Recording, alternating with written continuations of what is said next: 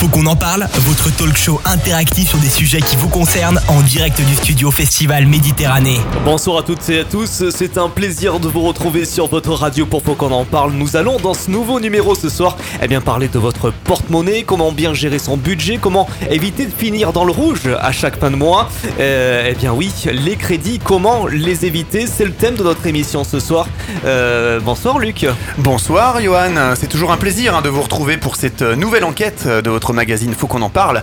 Nous allons donc parler argent, le nerf de la guerre, hein, comme on dit euh, lors de cette émission avec nos invités. Comme toujours, ce sujet vous a fait beaucoup réagir hein, sur tous nos réseaux sociaux, notre page Facebook, notre Instagram, vous nous suivez euh, nombreux, euh, et tous les réseaux de Faut qu'on en parle, ainsi que sur notre répondeur, dont je vous rappelle le numéro, il est non surtaxé, ouvert 24 heures sur 24, 7 jours sur 7, le 07 839 839 75. Et ce soir, nous sommes comme d'habitude accompagnés de notre charmante Mylène, Mhm. notre journaliste à Sun Media Productions. oui. Bonsoir. Bonsoir Mylène.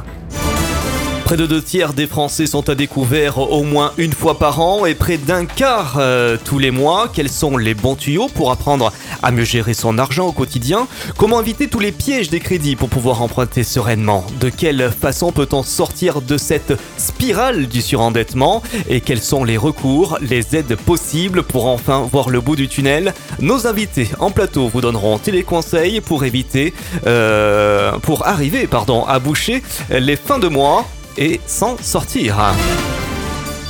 Les invités autour de cette table Luc ce soir. Honneur aux femmes, euh, ce soir nous avons Fabienne Dupuis qui est coach de vie et monothérapeute à l'école de l'argent à Marseille. Bonsoir. Bonsoir. Bonsoir. Nous avons euh, maître Christophe Macon, avocat spécialisé dans le surendettement au barreau de Toulon. Bonsoir. Bonsoir. Et nous avons aussi David Beniguet de Planète Finance qui est formateur et coach budgétaire. Nous l'avons par téléphone en direct et en duplex de Lyon. Bonsoir. Oui, bonso- bonsoir.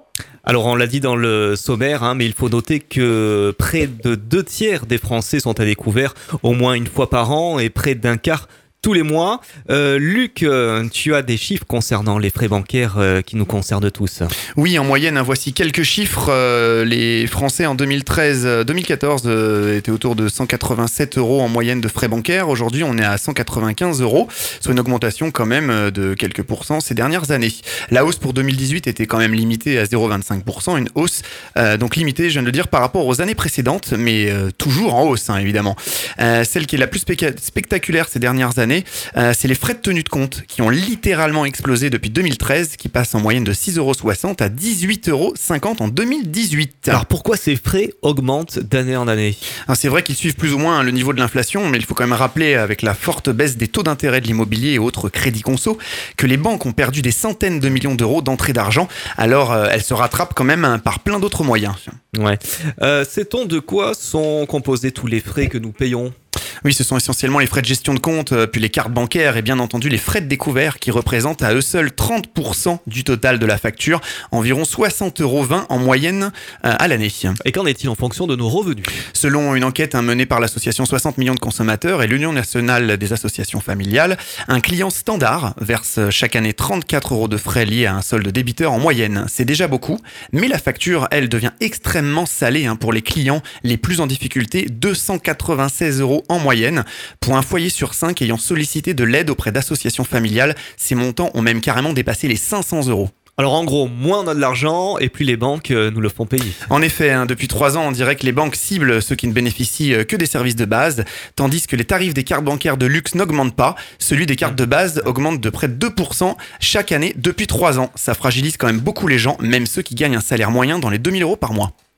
Parlons donc du surendettement, Luc. Les chiffres de la Banque de France dressent également le profil type des personnes surendettées. Il s'agit donc le plus souvent hein, des personnes vivant seules, célibataires, séparées ou divorcées ou veufs pour 66% et euh, n'ayant pas de personnes à charge. La classe quand même des 45-54 ans est la plus représentée avec près de 27%, suivie de celle des 35-44 ans autour des 26%. Ouais, d'accord. Et quels indicateurs clés tu as sur le surendettement? 73 807 procédures de rétablissement personnel avec ou sans liquidation judiciaire judiciaire. Dans deux cas sur trois, le débiteur n'a pas de conjoint ou est séparé. 27% des personnes surendettées sont au chômage. 7,2 milliards d'euros d'endettement global pour les 166 000, 166 000 ménages dont les situations étaient déclarées recevables.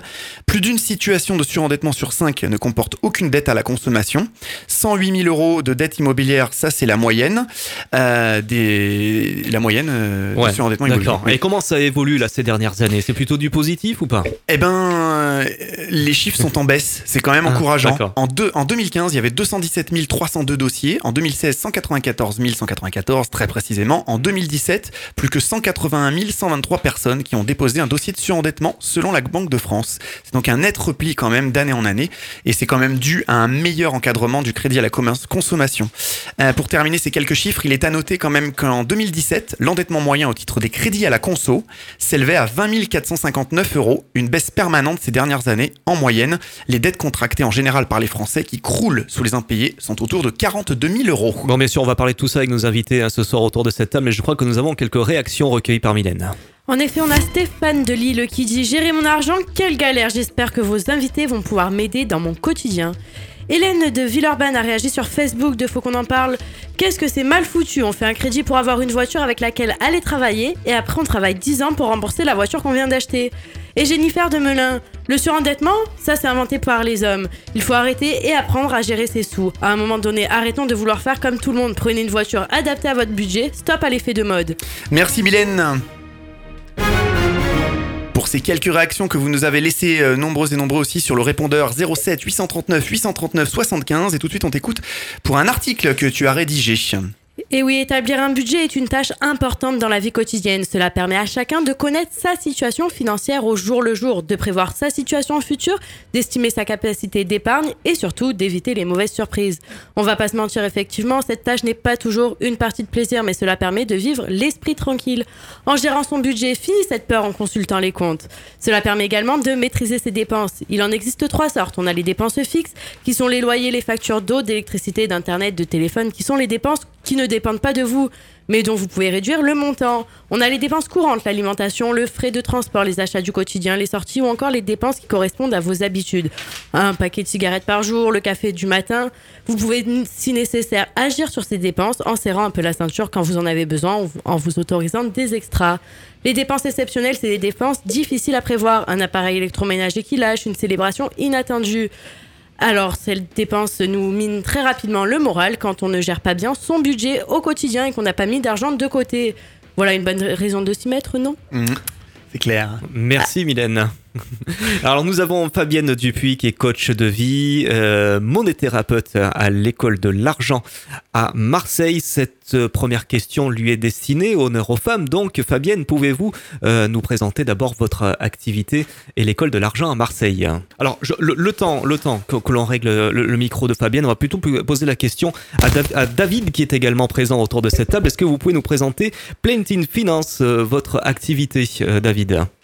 Planet Finance, oui, tout à fait. Donc, euh, Finance est une euh, société de coaching budgétaire, de formation et de coaching budgétaire plus précisément, euh, qui s'adresse aux particuliers et aux travailleurs indépendants par extension, euh, c'est-à-dire euh, donc les, les freelances dans le domaine, par exemple, des professions médicales ou dans le domaine informatique ou de l'art, par exemple. Euh, à travers un accompagnement euh, euh, sans engagement, principalement à distance, euh, nous accompagnons les gens dans la gestion euh, courante vraiment de leur budget mensuel. C'est le moyen, ça, le budget mensuel, et l'objectif, c'est vraiment de les amener à plus de sérénité financière euh, par le, à travers le coaching, en les sécurisant par, parfois, et puis en les motivant à- autour de, de projets qui leur tiennent à cœur puisque ce sont ça les, les vrais vecteurs finalement de notre euh, développement personnel à chacun, et c'est ça qui doit pouvoir nous donner les clés de, de, de la bonne gestion au final. Très bien, merci David. Euh, Je crois que le problème est, est résolu. Fabienne, on vous écoute. Oui, au départ, moi, je suis coach financier. C'est vraiment mon diplôme, c'est d'être coach financier. L'idée, c'est de, c'est d'apprendre aux gens à, à gérer leur argent, à établir leur budget, à justement pouvoir anticiper des dépenses, savoir comment on fait avec l'argent. Et Mhm. puis, petit à petit, en fait, j'ai ajouté à ça des, des compétences qui sont plus des compétences de, oui, de coach, d'accompagnement, d'accompagnement de projet. C'est pour ça que j'ai appelé ça monnaie thérapeute, d'abord parce que Mhm. Parce que ça ressemblait davantage à ce que je fais. D'accord. Et euh, du coup, les gens qui viennent me voir, c'est essentiellement des gens qui identifient qu'ils ont des problèmes avec l'argent, soit à gérer leur budget, soit à mettre de l'argent de côté, soit parce qu'ils ont des dépenses compulsives, ou parce que pour X raisons, en fait, ils ont identifié qu'il y, a un problème à cet endroit-là. Mais ça peut aussi bien être un couple qui veut apprendre à, faire un budget, à économiser, euh, que, que quelqu'un qui se rend compte que année après année, il n'arrive pas à avoir l'apport nécessaire, les économies, etc., pour acheter un, une maison, par exemple. -hmm. Ou bien euh, des praticiens de, de, des relations d'aide qui, qui ont du mal à affirmer leurs valeurs, qui, qui ont du mal à dire bon ben voilà, euh, on fait un coaching ensemble ou on fait euh, une psychothérapie et, et c'est difficile d'aller demander l'argent au client ensuite. Mmh. Et concrètement, qu'est-ce que c'est les problèmes d'argent? On entend souvent parler de ce terme, ça comprend quoi du coup exactement? Alors il y a des. Enfin, à mon sens, il y a vraiment des problèmes qui sont conjoncturels, c'est-à-dire on a un découvert, bon, simplement. Ça, c'est à la limite, tout le monde sait s'en sortir. Hein, on, on, se serre un petit peu la ceinture. Moi, je m'occupe davantage des gens qui identifient un problème structurel, c'est-à-dire des découverts récurrents, des dépenses compulsives, des difficultés à se faire payer, des, difficultés à monter une entreprise ou à faire un projet, par exemple. Mmh. David, euh, David Beniguet au téléphone de Planète Finance, un avis? Les problèmes Oui. d'argent. Vous pouvez compléter peut-être un petit peu les, les dires de Fabienne Ah oui, tout à fait. Est-ce que vous m'entendez Oui, oui, c'est impeccable. Oui, oui. D'accord, parfait. Euh, au niveau des, des problèmes d'argent, euh, je dirais que le, le premier aujourd'hui euh, qu'on ressent, le, le principal en tout cas, euh, c'est une difficulté à comprendre où part son argent aujourd'hui. Euh, L'impression que finalement, dans, le monde dans lequel on est aujourd'hui, euh, l'argent est devenu quelque chose de trop virtuel pour que les gens en prennent la véritable mesure.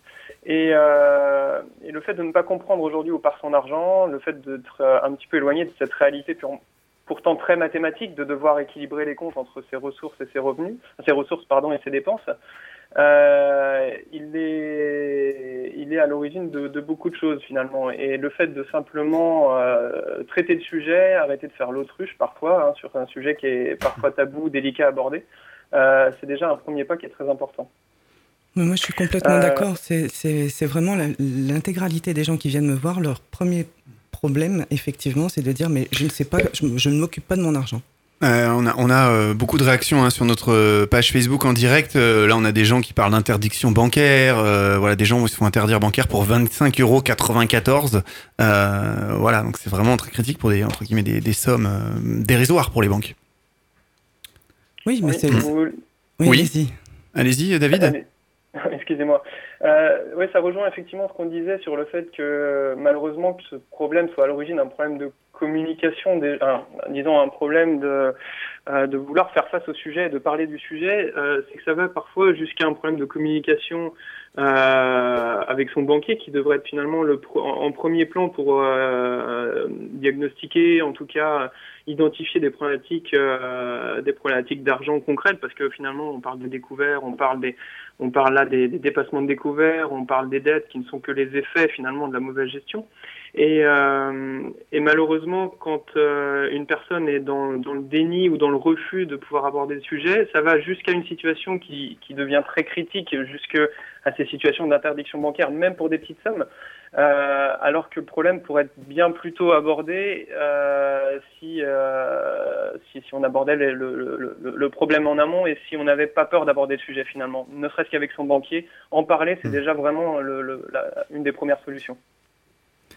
C'est aussi un des, pro- un des premiers problèmes, c'est que justement, l'argent, c'est relativement tabou. On a du mal à en parler justement avec le banquier. C'est un des symptômes. C'est-à-dire, euh, on se cache, on ne veut pas Mm. répondre au banquier. C'est Donc, a, a priori, c'est même la dernière personne avec qui on veut parler d'argent. Effectivement, oui. Alors, quels sont les problèmes les, les- les plus fréquents que, que toute personne rencontre pour gérer son argent? Ne Mm. pas faire ses comptes. Ah, Pas faire ses c'est la comptes, base, simplement. Ouais, D'accord. Ah oui, oui, oui, c'est, Donc, euh, un des principes de base, c'est de faire ses comptes. Oui. Euh, C'est-à-dire, faut faire un prévisionnel, il faut juste noter ses tickets, savoir ce qu'on dépense. Oui, moi, que vous je- pouvez peut-être, tu peux expliquer, donner des, des tuyaux, des Ah bonnes oui, méthodes ce que je peut-être propose, c'est Parce que euh, c'est souvent- faire ses comptes par budget, en Mhm. fait. hein. C'est euh, savoir qu'est-ce qu'on dépense en- pour le logement, qu'est-ce qu'on dépense pour l'alimentation, Mhm. pour les transports, euh, la communication. Puis, euh, euh, c'est vraiment une dépense par ligne dans, dans, des budgets. C'est Mhm. une façon hyper simple d'avoir un tableau enfin, vraiment global de où part l'argent, effectivement, d'où il vient, et puis ensuite, qu'est-ce qu'on en fait.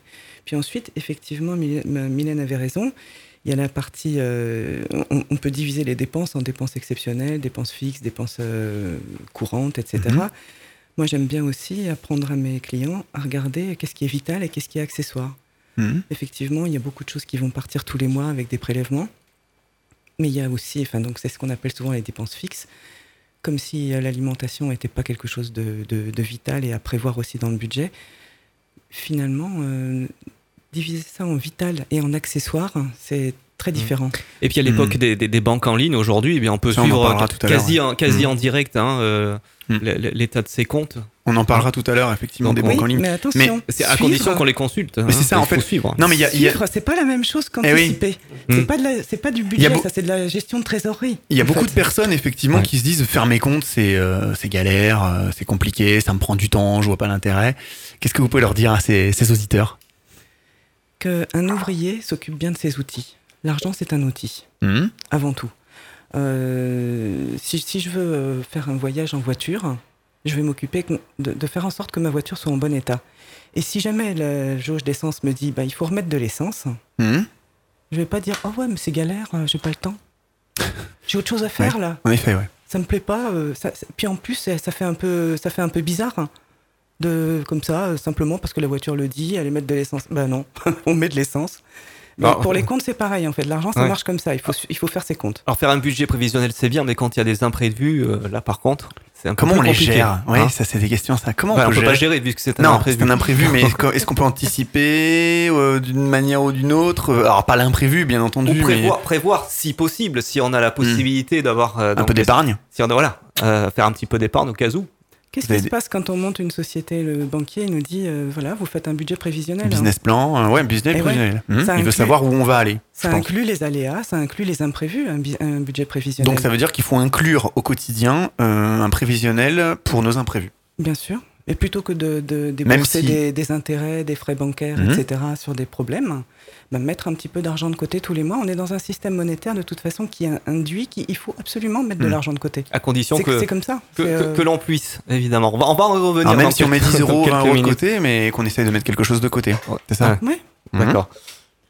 Euh, oui Le fait que ce soit un peu dématérialisé l'argent en ce moment, donc euh, consulter les, les frais sur Internet, est-ce que les gens n'ont pas perdu la valeur en fait de l'argent et se rendent pas compte? Je suis pas sûre que ce soit une question de dématérialisation. Moi, j'ai plutôt l'impression que c'est la, la- la place que l'argent a dans notre société d'une manière générale et pour chacun des individus qui, qui induit ça. C'est pas forcément la question de la dématérialisation. C'est avec le sans contact, juste de Ouais. poser la carte, on se rend pas compte en fait qu'on paye. Ça rend les choses plus faciles. Alors Oui. effectivement, la petite difficulté Ouais. que, que peut-être Mylène veut souligner, c'est qu'avant, on recevait dans notre boîte aux lettres euh, le relevé de compte, donc on était obligé, enfin obligé, Ouais, mais tu l'avais qu'une fois voilà. par mois. ou une fois par mois, Donc, mais au, euh, au moins ça. Tandis qu'aujourd'hui, que tout est dématéri- ma- dématérialisé, pardon, euh, on, on- on arrive, on a plus de difficultés peut-être à suivre, à suivre ses comptes si je ne fais pas la démarche à me connecter sur le, le site internet. Si je veux, je ne regarde plus mes comptes pendant quelques mois. Il n'y a, pas d'incidence, quoi. Et après, on vient de taper à la porte, t'as les huissiers qui, débarquent. Voilà. Et une fois Bah, qu'on est au pied du mur, c'est trop tard. C'est un peu, c'est un peu euh, spécieux de Oui. se, de, de se Mm. mettre derrière ça, alors que quand on reçoit un relevé par euh, mois, ben, c'est aussi beaucoup plus compliqué dans ce cas-là. Euh, justement, Mm. le fait de pouvoir voir tous les, tous les mois ce qui se passe, ça, ça, ça pourrait faciliter la gestion. Oui, mais il y a un décalé, un décalage en fait entre peut-être ce qu'il y a sur le. Oui, David. Pour rejoindre ce que disait effectivement ce que disait Fabienne tout à l'heure, elle a dit une chose très importante en matière de, gestion de budget, c'est que tout cela, ça passe par l'anticipation.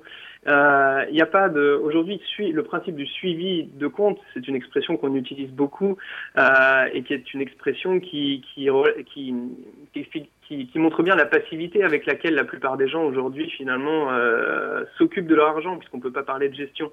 Le, le principe de l'anticipation et le fait de pouvoir euh, se fixer des objectifs de façon régulière, c'est ce qui fait qu'à un moment donné, quand on va regarder la réalité de ses dépenses, on va pouvoir comparer euh, la réalité de ce qu'on obtient par rapport à ce qu'on avait visé.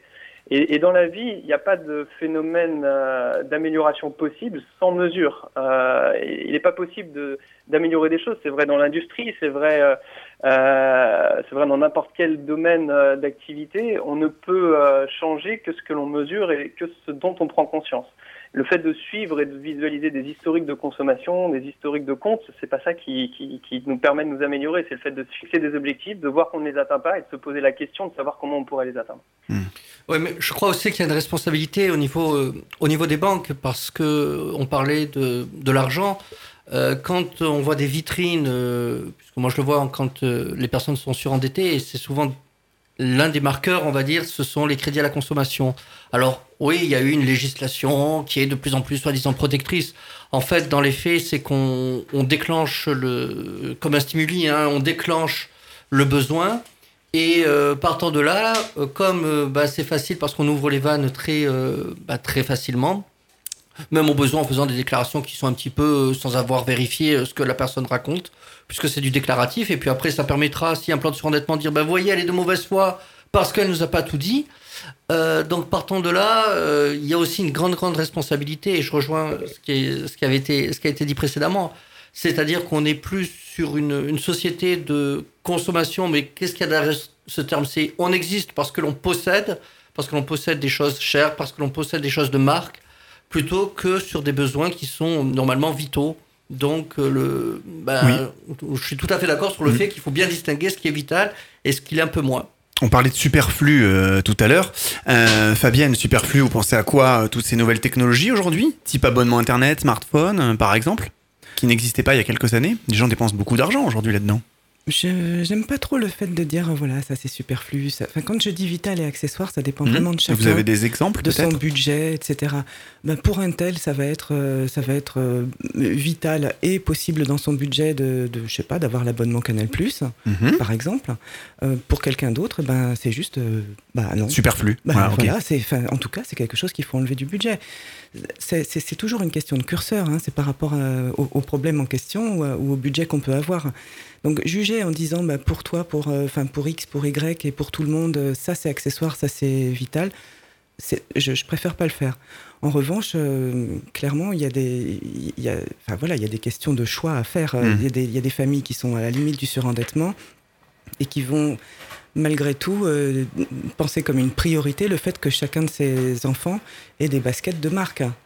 Bon, là, je dis euh, attention, on n'est on, on est plus dans le vital. Quand on, quand on se met à dépenser euh, ce que les enfants ont absolument besoin de montrer à les, à la, dans la cour de récréation, on, on, est vraiment dans une, dans une limite, comme, euh, comme disait Christophe, la société de consommation nous appelle ouais. à faire ça.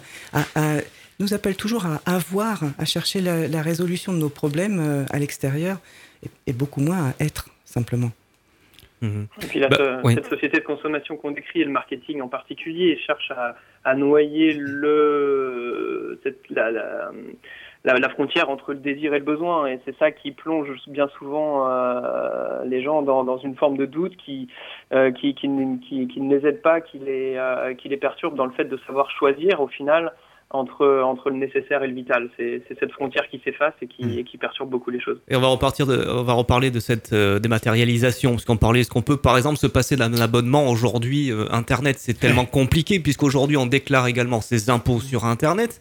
Euh, faut plein de démarches, Ses mmh. comptes sur Internet. Maintenant, tout se fait par Internet. Le, la difficulté aujourd'hui, c'est les gens, il faut aussi qu'ils puissent s'acheter un ordinateur, il faut aussi qu'ils puissent s'acheter un smartphone, peut-être pas le dernier euh, smartphone, mais euh, dans tous les cas, ça, ce n'est pas superflu. Aujourd'hui, plus la société évolue, plus on se rend compte que finalement, ben, ça devient indispensable. Oui, mais en même temps, l'accès à Internet, il y a des fournisseurs d'accès Internet qui font des, abonnements euh, Internet illimités pour 20 euros par mois. Mmh. On n'est pas dans des, on n'est pas dans des. Après, il faut le périphérique pour se connecter. C'est bien d'avoir un accès internet, mais voilà. Oui, des périphériques, il y en a aussi mmh. moins cher que les. Donc aujourd'hui, pour ça, vous... oui, voilà, c'est ce que Johan euh, venait de souligner. Tout à fait d'accord. On n'est pas obligé d'acheter le dernier truc, dernier cri. Alors, mmh. euh, voilà, on va si on cite des marques. Hein, y a iPhone, Samsung. On peut citer plusieurs pour parce qu'en radio, voilà, il faut qu'on cite plusieurs marques. Euh, ce que je voulais dire, c'est qu'aujourd'hui, ça, vous le considérez pas comme du superflu c'est que ça devient vraiment indispensable. Non, mais encore une fois, mmh. c'est tout est question de, enfin, c'est relatif pour chaque mmh. personne. Il y a, y a, pas, euh, moi je peux pas dire, euh, ben voilà, euh, acheter tel ou tel smartphone ou tel ou tel abonnement, mmh. etc. C'est c'est superflu. C'est vraiment une question de, de, justement du budget. Oui, tout à fait. Alors Fabienne, lors de la préparation de notre émission, euh, vous nous avez parlé d'une application pour mieux gérer son argent qui s'appelle euh, Bankin, c'est ça? Disponible Euh, donc sur, sur, Sur smartphone, c'est une application. hein, euh, C'est raccord, effectivement. Est-ce que vous pouvez nous en dire un petit peu plus? Non, sur cette application-là, pas, pas- pas vraiment. Elle propose grosso modo les mêmes choses, mais elle a, Mhm. elle a beaucoup mis en avant le fait qu'elle faisait du coaching financier. D'accord. Donc, c'est un but lucratif finalement des- cette application. Y a, il y a- ah bah, euh, vous en connaissez beaucoup des applications qui sont pas dans un but lucratif.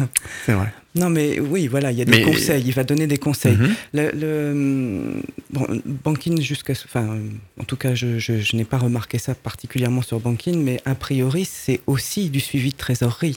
C'est-à-dire, c'est une fois que les dépenses sont faites, quand même. D'accord. Ok. Ça, ça ne, à mon, à mon sens, ça, Ça ne n'anticipe dispense pas. pas, de Mm. faire, euh, de, de faire ses comptes. C'est-à-dire toute la différence entre le, entre regarder ses comptes sur Internet et euh, faire effectivement un tableau, un tableau de dépenses, Mhm. c'est qu'on on en arrive justement à une visualisation globale. Ce qui n'est pas toujours facile de trouver euh, sur, un, sur une application de smartphone.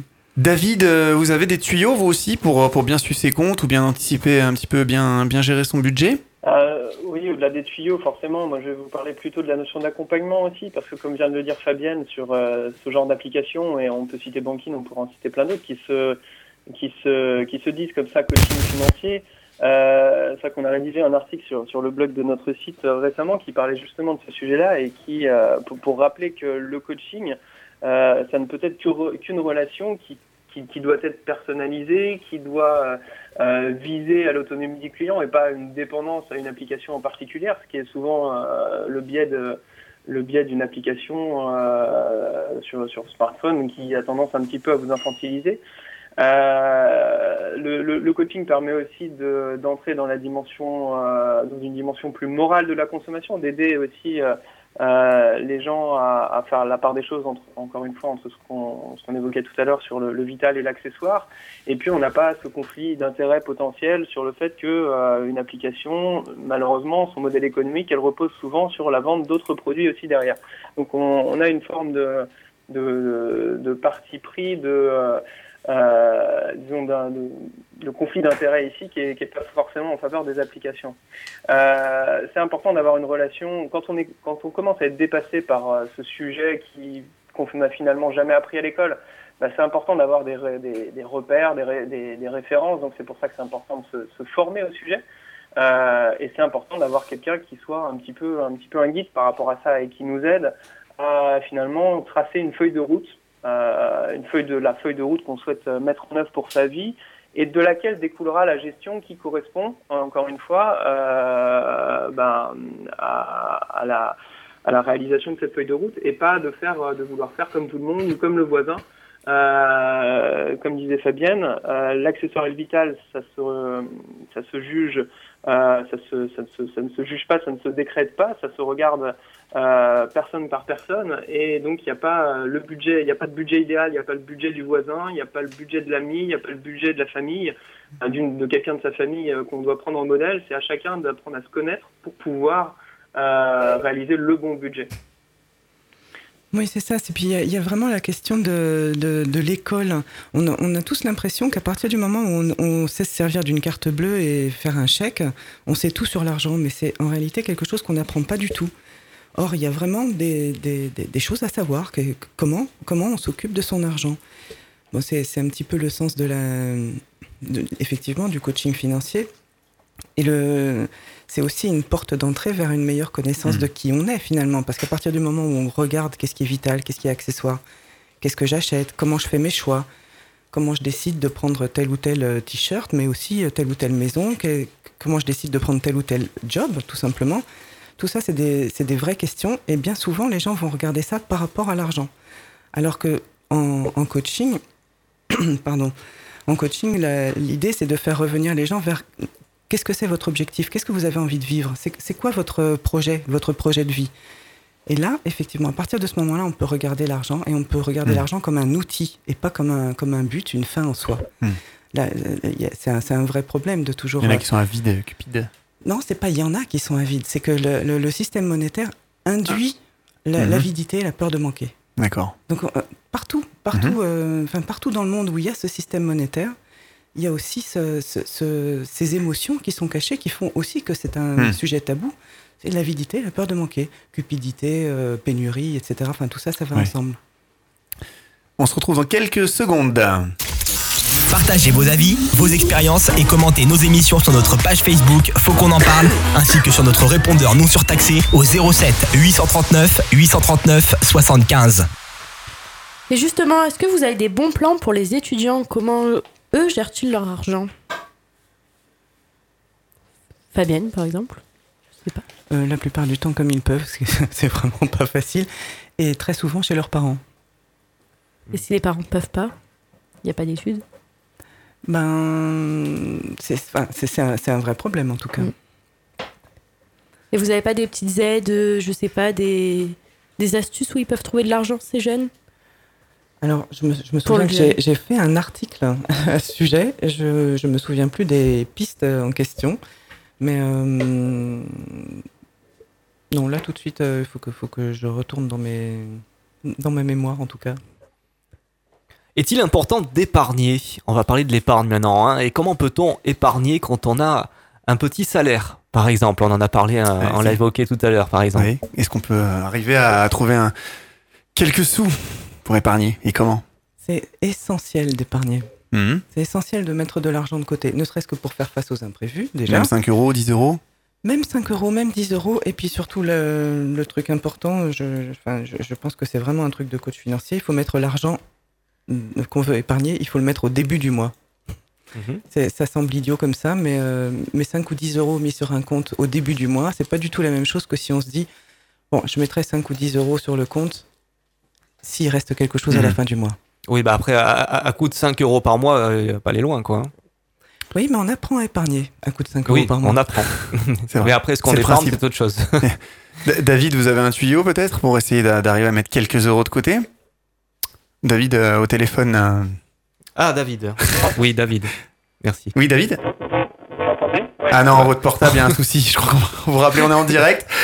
On n'entend plus du tout David. J'avais que- prévenu le portable, c'est toujours ça. le piège. Exactement. Euh, peut-être euh, Christophe, c'est vrai, euh, notre avocat. Vous, comment vous faites? Vous avez un tuyau peut-être pour épargner quelque chose euh, quand, quand vous arrivez après avec les, les gens surendettés Est-ce que vous arrivez peut-être à les, les aiguiller un petit peu?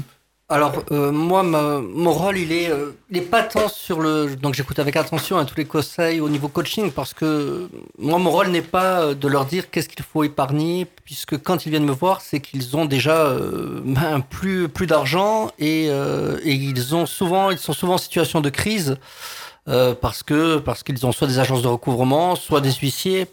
Donc, la première des choses que je leur dis, euh, c'est que tout ce qu'ils reçoivent, ils me l'adressent. Parce que je me suis rendu compte que ben, quand une personne est surendettée, elle, ne, elle ne répond plus au téléphone, elle n'ouvre plus les courriers. Ah oui, Et, euh, elle s'isole finalement. elle s'isole, mais alors euh, là-dessus, euh, il y a aussi un autre problème, c'est qu'elle se sent harcelée et la plupart du temps, elle l'est. Parce qu'il faut bien comprendre, chose que l'on n'a pas encore dit pour le moment, mais on est sur des logiques, des logiques qui sont très claires. C'est-à-dire que la personne a emprunté, ne peut plus régler, et de, en face, on a des créanciers qui vont eux-mêmes payer des personnes chargées de recouvrir les D'harceler les gens. Oui, donc, on allait en alors, parler un petit peu plus tard. ça, ouais, mais ouais. de recouvrer les sommes. Donc, le, c'est, moi, j'interviens à ce moment-là. Mhm. Après, je ne peux pas leur dire d'épargner parce que, si vous voulez, c'est comme si qu'on demandait euh, avec un petit seau d'eau, euh, avec un grand incendie, à, éteindre l'incendie. Par contre, ce que je peux leur dire, le seul conseil que je peux leur, euh, leur donner, c'est euh, de soit d'ouvrir le courrier, soit si ça leur fait leur est trop intolérable, de me l'adresser. Et après, ce que je peux faire, c'est trouver une solution avec les créanciers pour leur permettre, à, donc aux personnes qui font confiance, euh, de, euh, de pouvoir de nouveau vivre euh, et de pouvoir peut-être mettre un petit peu de côté en attendant euh, des jours meilleurs. C'est ça aussi, il faut dire que c'est une démarche globale, c'est-à-dire on va Mm. pas apprendre comme ça, enfin ça, ça semble un petit peu euh, brut de dire bah oui, tu as des problèmes d'argent, mais tu commences par, par épargner. Non, ça, ça rentre Ouais, dans non, un ça rentre dans un processus qui est quand même beaucoup plus global, c'est-à-dire oui, on regarde effectivement les contrats, on regarde qu'est-ce qu'il y a de vital ou d'accessoire, on regarde euh, les uns après les autres les engagements, les et on diminue, on diminue, on regarde où est-ce qu'on peut négocier, où est-ce qu'on peut euh, enfin, des, euh, Mm. regrouper les crédits, etc. Enfin, il y a, il y a- il y a toute On une démarche. tout Et ouais. effectivement, Mm. l- l'épargne en fait partie, mais c'est pas euh, comme ça. Enfin, on va pas commencer par dire, bah, oui, tu as des problèmes, mais tu commences par mettre de l'argent de côté. Oui, il y a aussi un autre système, c'est que normalement, quand on a fait un prêt au niveau des banques, si on a remboursé le prêt, la banque d'entrée vous repropose Un autre prêt. Un autre prêt. Ah bah oui, Et, malin. et ça, c'est par rapport à l'épargne, c'est un vrai problème parce que la situation peut changer, c'est-à-dire Hmm. que donc on- la personne a pu rembourser son prêt. On lui en propose un autre, elle se dit ben, j'en ai eu un, j'en ai remboursé un, donc elle a un Je vais en un autre. Je vais en reprendre un autre, surtout qu'on lui dit mais oui, vous avez pu rembourser, on lui propose ça avant même qu'elle le demande, c'est-à-dire qu'on crée le besoin. Et je rejoignais ce que vous ce que vous disiez, hein, c'est que euh, par rapport à ça, on a, euh, on a tous des besoins. Euh, et on, le problème, c'est que souvent le besoin est aussi créé, est un petit peu artificiel, entre justement bah, l'essentiel, ce qui l'est moins. Et partant de là, euh, sachant que les situations peuvent très vite changer, l'obtention d'un prêt, c'est par rapport à une situation qui est au départ figée. La situation peut évoluer, et si la personne ne va pas voir son banquier pour en rediscuter, par exemple, Mm. on peut toujours trouver des arrangements.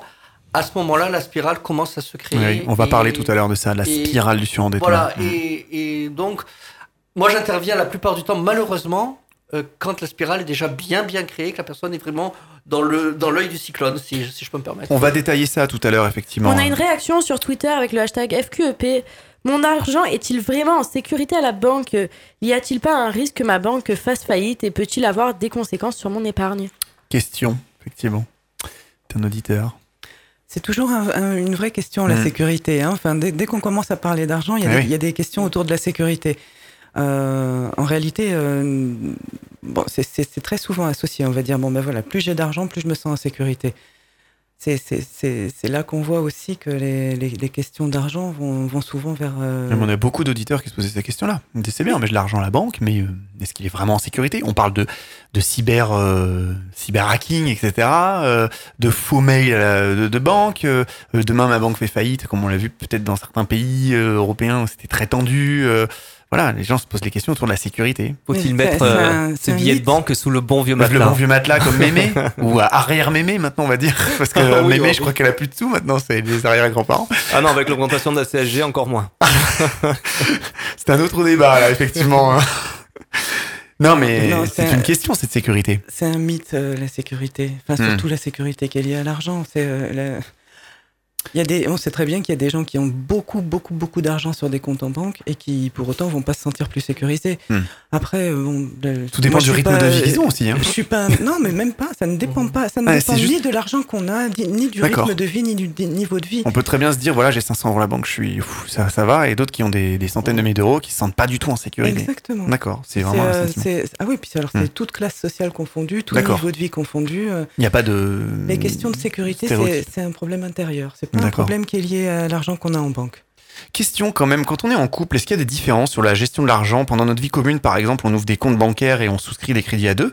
Euh, Qu'est-ce qui se passe en cas de séparation Quelles mesures prendre comment, comment faire Maître, euh, Maître Macon, ça vous arrive ça Ah oui, ça m'a. Ça vous arrive Oui, Ah, oui. Des divorces, et du coup, qu'est-ce qui se passe quoi Et ben des, des divorces et donc le problème c'est que bah, ça rejaillit entre bah, sur le divorce puisqu'il faut essayer de régler ça alors soit de manière amiable, soit euh, bah, soit sur un divorce contentieux, euh, sachant qu'on peut le coupler aussi avec euh, ben, du surendettement si les crédits ont été ont été souscrits à deux.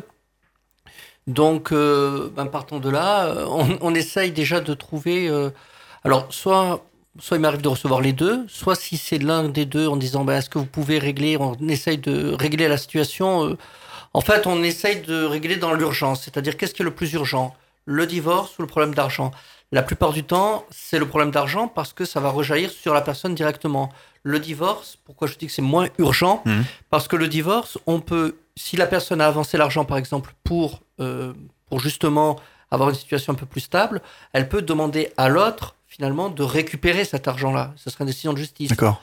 Donc, euh, Tout on- dépend en fait quand c'est le partage effectivement de l'argent, ou alors des crédits qui ont été contractés éventuellement en commun ou d'autres en séparés. Il y a aussi des couples. Qu'est-ce qui se passe par exemple effectivement quand le mari ou la femme fait un crédit à part? Quand on est marié Est-ce que l'autre conjoint... euh, Est-ce que ça, ça arrive dans les couples? Alors, il y a, il y a Euh, que un- des maris, des femmes, Ouais, mais il y de a- maris ou de femmes, c'est pareil? Oui, mais il y a un principe qui, normalement, si c'est des dépenses courantes et pour les besoins du ménage, il y a une solidarité qui est présumée, Mhm. Euh, qui protège les créanciers. Et donc, les deux, normalement, peuvent être tenus. D'accord, ok. Voilà, voilà, il y a déjà ce problème, problème-là. Donc, il faut après prouver que c'est vraiment une dette qui est personnelle, qui n'est pas en liaison. Alors je simplifie, hein, après c'est des questions de. Et puis ça dépend des contrats aussi. Oui, Ah ouais, donc et c'est vrai, et c'est vraiment et puis- complexe. Et puis de ce, que, de ce qui va être acheté. Euh, et me- je prends un exemple tout bête, une voiture. Mhm. Si vous prenez une voiture familiale, que l'un des deux l'achète seul, mais qui- dont il dit qu'il est marié, bon, la plupart du temps maintenant, les, les concessionnaires vous font euh, co-emprunter. hein, D'accord. c'est pour une hypothèse d'école. Pour vous faire comprendre, c'est pas la même chose d'acheter par exemple une voiture familiale, c'est pas la même chose d'acheter une voiture familiale et d'acheter par exemple une Ferrari. Euh, Évidemment. voilà, non mais je prends exprès pour quelque chose de gros. Donc ça, ça dépend de la nature aussi des dépenses qui Mm. peuvent rejaillir et qui peuvent engager l'autre conjoint alors qu'il n'a même pas souscrit le prêt. Donc concrètement, c'est quand même assez complexe, je pense que c'est dans ces, euh, ces moments-là où il faut, faut consulter effectivement un avocat. Euh, Bah, le problème, il est que souvent les gens ne viennent pas vous- nous consulter de manière préventive. C'est Mm. ça, il y a un gros ouais. souci là-dessus, c'est quand on intervient en situation de crise. c'est trop tard déjà en fait. Hmm, Voilà. C'est un peu ça. Oui, et puis moi, au sujet des, des, des, des ruptures, des séparations, etc., il faut, enfin, mon point de vue, c'est que la plupart du temps, on va mettre sur l'argent tout ce qu'on n'arrive pas à se dire sur les sentiments. Mhm. L'argent est un merveilleux écran de projection de toutes les choses qu'on n'a pas envie de voir. Donc on va aller regarder euh, du côté de l'argent parce qu'on n'arrive pas à dire euh, bah, qu'on s'aime plus ou alors qu'on s'aime encore. Euh, L'un va demander de l'argent à l'autre pour dire bah écoute voilà euh, tu m'abandonnes Mhm. Euh, ou alors euh, ou, ou vice versa. Enfin il- ça peut être bah voilà tu m'as pas assez aimé alors tu vas payer maintenant. Ou alors tu m'as bah oui il y a, il y a- il y a Là, vraiment on des rentre questions. vraiment dans un, dé- un autre débat vraiment Mais c'est- vraiment un vaste sujet. C'est pour ça que j'ai Mm. fait que, que j'ai appelé ça la monéthérapie parce que bien souvent en fait l'argent sert un- voilà comme euh, comme support pour toutes les émotions dont on n'a pas envie de parler. Euh, juste un petit ajout Oui. là-dessus, sur euh, l'expérience que moi j'ai de l'autre côté. C'est vrai que quand dans un couple, ça commence à parler d'argent, c'est que le couple va, enfin, en se disant j'ai payé ça, tu dois me payer Ah oui, ça. tu dois me rembourser si, tu, je C'est- t'avance C'est un ça. couple qui commence à aller, de mon point de vue, qui commence à aller mal. Quand on commence à discuter, Hmm. quand c'est pas fait naturellement, je parle, hein, euh, ça veut dire que on est sur des réflexes et des réactions qui sont. Alors, peut avoir des reproches ou des choses comme ça. Oui. ça, on va mettre sur, sur l'argent. on- on- là, on peut se disputer parce que parce que ça c'est quelque chose de réel. C'est trop difficile de parler des émotions. Je pense au contraire, pas- enfin c'est pas au contraire, mais je crois que justement dans un couple il faut parler d'argent. Il faut vraiment parler d'argent, en parler, euh, mettre les Ah, choses de façon totalement euh, Transparente. claire, transparente, fluide, etc. Et puis il faut aussi parler d'amour. Mais, Mais, euh, séparer euh, les deux. Oui, quand même. Oui, non, mais juste, juste, juste pour rebondir, quand je, quand, quand je disais que c'est un couple qui va mal, c'est quand on, l'argent sert de reproche. Oui, c'est ça. Quand ça se fait naturellement en disant voilà, moi j'ai réglé ça, tu as réglé ça, bon, que ça, ça roule tout seul, on est bien. c'est- Finalement, c'est un symptôme, hein, sans faire de la basse psychanalyse. Ce n'est qu'un symptôme Mm. de ce qui peut se passer. Donc, c'est euh, les deux faces d'une même, même pièce. On a une question de, de Bruno là sur le, le Facebook et qui nous parle du portail mesquestionsdargent.fr de la Banque de France qui a ouvert euh, il y a un an. Il demande qu'est-ce que c'est exactement, quels sont ses avantages? David, euh, vous avez une idée? Vous connaissez ce portail euh, mesquestionsdargent.fr Donc David de Planète Finance à Lyon.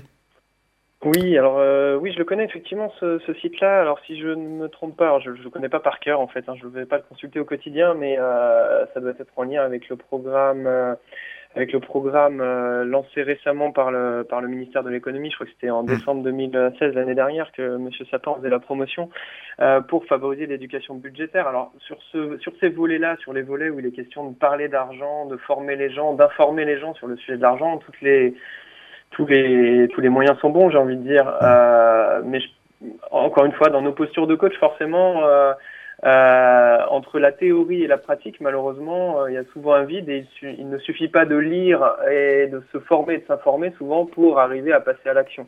Donc toute initiative euh, comme ça est bonne quand même, voilà, clairement. euh, Donc toute initiative est bonne, forcément. Il y a forcément plein d'informations à prendre. Ici, c'est une, c'est une, un, un programme euh, soutenu par, euh, soutenu par le, le gouvernement aussi, hein, si je me, si je ne me trompe pas. Donc euh, toutes les, les données sont fiables. Il y a des sites comme La Finance pour tous qui sont des sources d'informations euh, très intéressantes. Euh, mais c'est souvent par la. Nous, on est des fervents défenseurs de la pratique, en fait. Euh, c'est c'est la pratique de la gestion qui permet vraiment de se confronter à la réalité et de dépasser les problèmes d'argent plus que l'information. L'information, c'est un bon début, mais ça ne, ça ne suffit pas. Donc si- s'il y a un, un argument choc, je dirais euh, que ce soit du coup pour euh, Fabienne ou David, cette question-là, euh, qu'est-ce qui peut faire qu'il faut qu'on consulte un coach, un monéthérapeute? C'est là si vous avez des arguments à donner pour venir vous consulter. Voilà. Pourquoi venir voir un coach ou un monéthérapeute pour nos auditeurs? Parce que ça a un coût, Clairement, forcément. Je suppose, c'est pas gratuit de venir vous voir, vous travaillez pas pour la gloire. Donc, ça, on- Un on- argument. on- Euh, non, effectivement. Euh, bah, on- c'est dès qu'effectivement on ressent euh, l'incapacité de s'en sortir, euh, de s'en sortir tout Mhm. seul. Je, je crois que le premier bénéfice, nous, quand, euh, quand les gens font appel à nous, c'est déjà le sentiment d'être écouté. Euh, un peu comme un on psy finalement. Un peu comme, peu comme un vous psy. êtes un peu comme des peu psys, euh, Fabienne psy. et Demi. Euh, Bah, Le, psy, c'est un petit peu différent. hein. C'est, euh, le, le- le coach, en fait, on, on lui donne un objectif. Pas pareil. Euh, on, on- on dit voilà mon projet c'est ça. Je veux, je veux m'en sortir avec mon argent je veux apprendre à gérer l'argent je veux euh, réussir à facturer mes clients je veux euh, réussir à économiser etc donc on a un objectif. Et du coup ben on emmène le client euh, à, à son objectif. Un, un psy c'est un petit peu différent. Alors effectivement il y a de l'écoute. Mais il y a, il y a aussi euh, des, des techniques des choses à apprendre du savoir-faire du savoir-être Mhm. du savoir tout court d'ailleurs euh, des exercices Alors, on a eu beaucoup, beaucoup de réactions euh, sur notre page Facebook, sur notre répondeur 07 839 839 75. Euh, on a euh, un auditeur de région parisienne qui nous a laissé euh, une Effectivement, remarque. Joachim Demelin a commenté sur Facebook Est-ce que le black est un moyen de se sortir de ses problèmes d'argent? Cru quand même comme question. hein. C'est osé. On l'a trouvé très pertinente et très intéressante. Est-ce qu'on peut arrondir ses fins de mois comme ça? David C'est un moyen risqué. Voilà, c'est pas C'est un légal. moyen risqué. On peut le, on peut dire, mais euh, je, je- enfin, les, les chiffres, beaucoup de, beaucoup de Français le font. C'est un moyen risqué, mais euh, est-ce que ça Non, peut c'est un aider moyen risqué. Il y a, c'est, c'est intéressant. euh, Tout à l'heure, on parle du sujet du surendettement. Donc, il y a, Oui. il y a une association quand même qu'il faut citer en la matière et qui agit euh, de, fa- de plusieurs années de façon assez soutenue sur le sujet. C'est l'association Crésus. Oui, tout à fait. Donc Euh, ils n'ont malheureusement pas pu venir euh, ce soir. On a essayé de les inviter, mais Voilà. ils étaient vraiment pas disponibles. Donc moi, moi, à titre personnel, il y a, je, suis, je suis certifié ambassadeur sur un, un jeu qu'ils ont, euh, qu'ils ont conçu et qui s'appelle Dilemme. Et, et quand on intervient auprès des jeunes pour, euh, pour faire de l'initiation budgétaire à, à notre niveau, euh, il y a une question justement comme c'est une question pédagogique qu'on pose aux étudiants, euh, souvent dans les filières d'apprentissage, euh, qui peuvent être concernés aussi par ces sujets de, de, travail au, au black comme on dit. Et, euh, bah, la question c'est comme tout, hein, c'est c'est un pari risqué, c'est un pari osé dans la mesure où forcément euh, euh, les conséquences peuvent être dramatiques euh, en termes de couverture maladie, en termes euh, en termes d'accident de travail, euh, et donc euh, euh, c'est vraiment, euh, je pense qu'il faut il faut se pencher sur d'autres sujets, c'est des façons de contourner euh, des problèmes qui pourraient être résolus, David. Très bien, merci. David, on a encore un souci avec votre téléphone portable.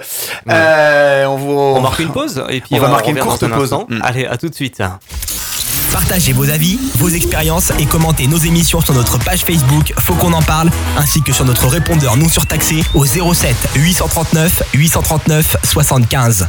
She an Irish band, but she fell in love with an Englishman. Kissed her on the neck and then I took her by the hands. And baby, I just wanna dance. I met her on Grafton Street, right outside of the bar. She shared a cigarette with me while her brother played the guitar. She asked me, What does it mean? The Gaelic ink on your arm said it was one of my friend's songs. Do you wanna drink on? She took Jamie as a chaser, Jack for the fun. She got Arthur on the table with Johnny riding a shotgun. Chatted some more, one more drink at the bar, then put Van on the jukebox. Got up to dance, you know she played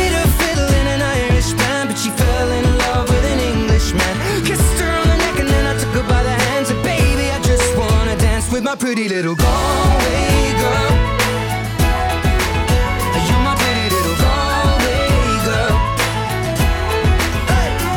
You know she beat me at darts and then she beat me at pool and then she kissed me like there was nobody else in the room. As last orders were called was when she stood on the stool after dancing to Kaylee singing to trad tunes. I never heard Carrick Fergus ever sung so sweet. A cappella in the bar using her feet for a beat. Oh, I could have that voice playing on repeat for a week. And in this packed out room, swear she was singing to me. Know she played a fiddle in an Irish band, but she fell in love with an Englishman. Kissed her on the neck and then I took her by the hands. And baby, I just wanna dance, my pretty little Galway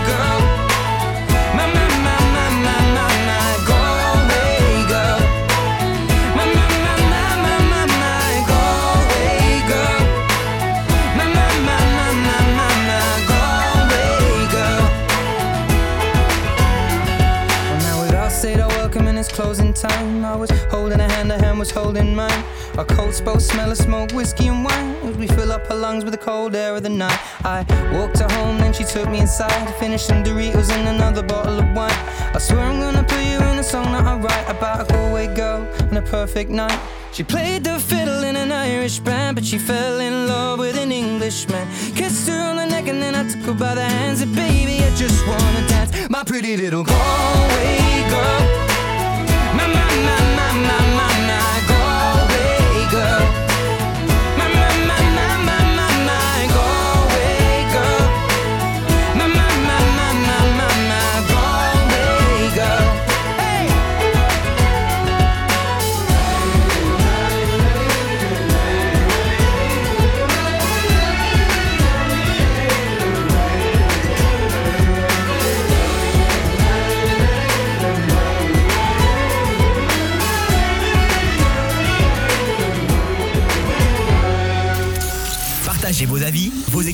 et commentez nos émissions sur notre page Facebook Faut qu'on en parle, ainsi que sur notre répondeur non surtaxé au 07 839 839 75.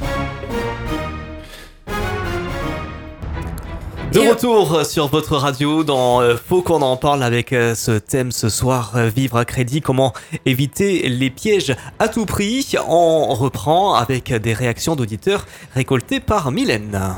On a Madeleine de Saint-Etienne. Les crédits, quel piège. Argent facile, on vous le donne à tour de bras. Mais faut rembourser et ça, les gens l'oublient et c'est le début de la fin. On a Louise de Toulouse, euh, les crédits j'en ai toujours un en cours, je joue avec eux mais il faut savoir gérer. J'ai des amis autour de moi qui sont tombés dans les pièges et n'arrivent pas à s'en sortir, faites très attention. Mylène, tu as notre journaliste pour Sun Media Production, il faut qu'on en parle, avait déjà un petit article sur les crédits. Vous avez pour projet d'acheter un bien immobilier et devez donc souscrire un prêt. Les taux qui étaient historiquement bas à la fin de l'année 2016 s'étaient stabilisés au cours de l'année 2017, entraînant une explosion du nombre de transactions. Si une très faible hausse s'est opérée en décembre 2017, les taux sont revenus à un état stable proche des records du dernier trimestre 2016.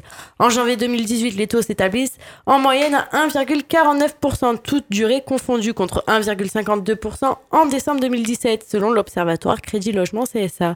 Mais encore faut-il réussir à négocier avec son banquier. Les crédits, comment ça se passe? Comment éviter les pièges? C'est tout de suite dans Faut qu'on en parle. Parlons. Parlons donc crédit. Je souhaite faire un crédit conso. Euh, comment éviter les différents pièges en ce- qui se cachent derrière les contrats de crédit? Est-ce que c'est bien les crédits conso? Bon, bah déjà, ça, ça, c'est un des premiers trucs que je dis aux gens Mm. qui viennent me voir. faut éviter à tout prix les crédits consommation. Ouais, je vois que vous êtes tous d'accord. Je pense Ah que ouais. David au téléphone, euh, c'est pareil. David? Absolument. David euh, au téléphone, du coup? Parle de- quand, on parle, quand on parle de la spirale des crédits, du surendettement, euh, c'est vrai qu'il faut, faut voir où on se positionne. Les, les premiers indices par rapport au crédit, c'est dès qu'on va commencer finalement à toucher au découvert autorisé. Déjà, le premier véritable crédit à la consommation, c'est le découvert autorisé. Ah Oui, effectivement. J'ai découvert que les banques, euh, les banques vous autorisent. Donc là, j'ai l'impression que vous êtes tous d'accord, quand même, nos invités, pour dire qu'il faut pas faire de crédit conso. Bon, on peut après Mhm. du, du moment que que, que, que l'on que l'on n'en fasse pas plusieurs, on peut très bien en faire un, un imprévu, par exemple, changer le réfrigérateur, je vais le payer en 5, en 10 fois ou, ou, ou même plus, et puis après une fois que c'est remboursé, c'est remboursé. Le piège, c'est c'est d'en cumuler plusieurs en Mhm. fait. Mais, mais la plupart du temps, quand tu fais ton premier crédit à la consommation, on te donne d'autres. une carte. Et oui, dans les Et magasins, on va en parler de ces Et cartes-là. ensuite, Mm. ensuite, tu reçois tous les mois quelque chose qui te dit il vous reste tant d'argent disponible. Et non pas euh, vous avez encore tant d'argent à régler.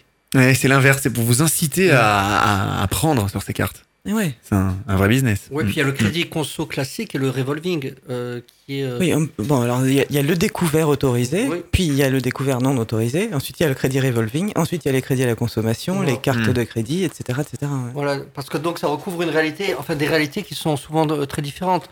Euh, le gros gros piège, euh, moi ce que je vois la plupart du temps sur les dossiers de surendettement, c'est euh, la multiplicité des revolving, où les personnes ne payent finalement que les intérêts sans jamais rembourser le capital. Euh, donc c'est parce que là aussi le, le gros gros piège, c'est Ouais, vous voulez dire les cartes où euh, vous allez faire un, un achat à 300 euros et puis vous allez rembourser euh, 10 euros ou 15 euros par mois. En fait, vous payez euh, 14,90 euros d'intérêt et 10, 10 centimes de. Bah, Vous remboursez 10 centimes, quoi. J'exagère, mais c'est l'esprit. Il y a une distinction qui est faite euh, par les organismes euh, financiers entre le taux du crédit et le taux effectif global. Et c'est Mhm. celui-là qu'il faut regarder. Et souvent, c'est celui qui est marqué en plus En petit, tout petit. et qui est à près, près d'un taux usuraire, donc qui est juste à la limite. Et c'est ce qui fait que mathématiquement, les personnes ne font que payer que les intérêts ne payent jamais, ne remboursent jamais plus exactement le capital. Il y a de plus en plus de crédits sans frais maintenant. On peut voir jusqu'à 20 fois sans frais. euh. Ouais, donc là, on paye peut-être pas les intérêts, mais par contre, ça étale les, les dépenses. Et si on cumule plusieurs types de crédits comme ça, on peut plus s'en sortir. à un Voilà, moment donné. c'est Hmm. c'est le problème. C'est c'est bien de dire aussi que le taux effectif global, c'est ce qui est marqué en tout petit, effectivement, et c'est marqué TEG Alors, ça la comprend- plupart du temps. Ça comprend quoi, en fait, Seulement ce fameux taux TEG. pour, pour nos auditeurs? Le taux effectif, là, c'est le taux de, de cumulé, c'est ça? C'est le- c'est- le taux c'est- réel. C'est ce qu'on va réellement Oui. payer. Voilà. D'accord, ok. C'est le, le coût du crédit, tout Hmm, simplement. hmm. Pour, pour être simple, hein, sur le pourcentage, c'est le coût, euh, ce que le crédit, le prêt va vous, euh, va vous coûter.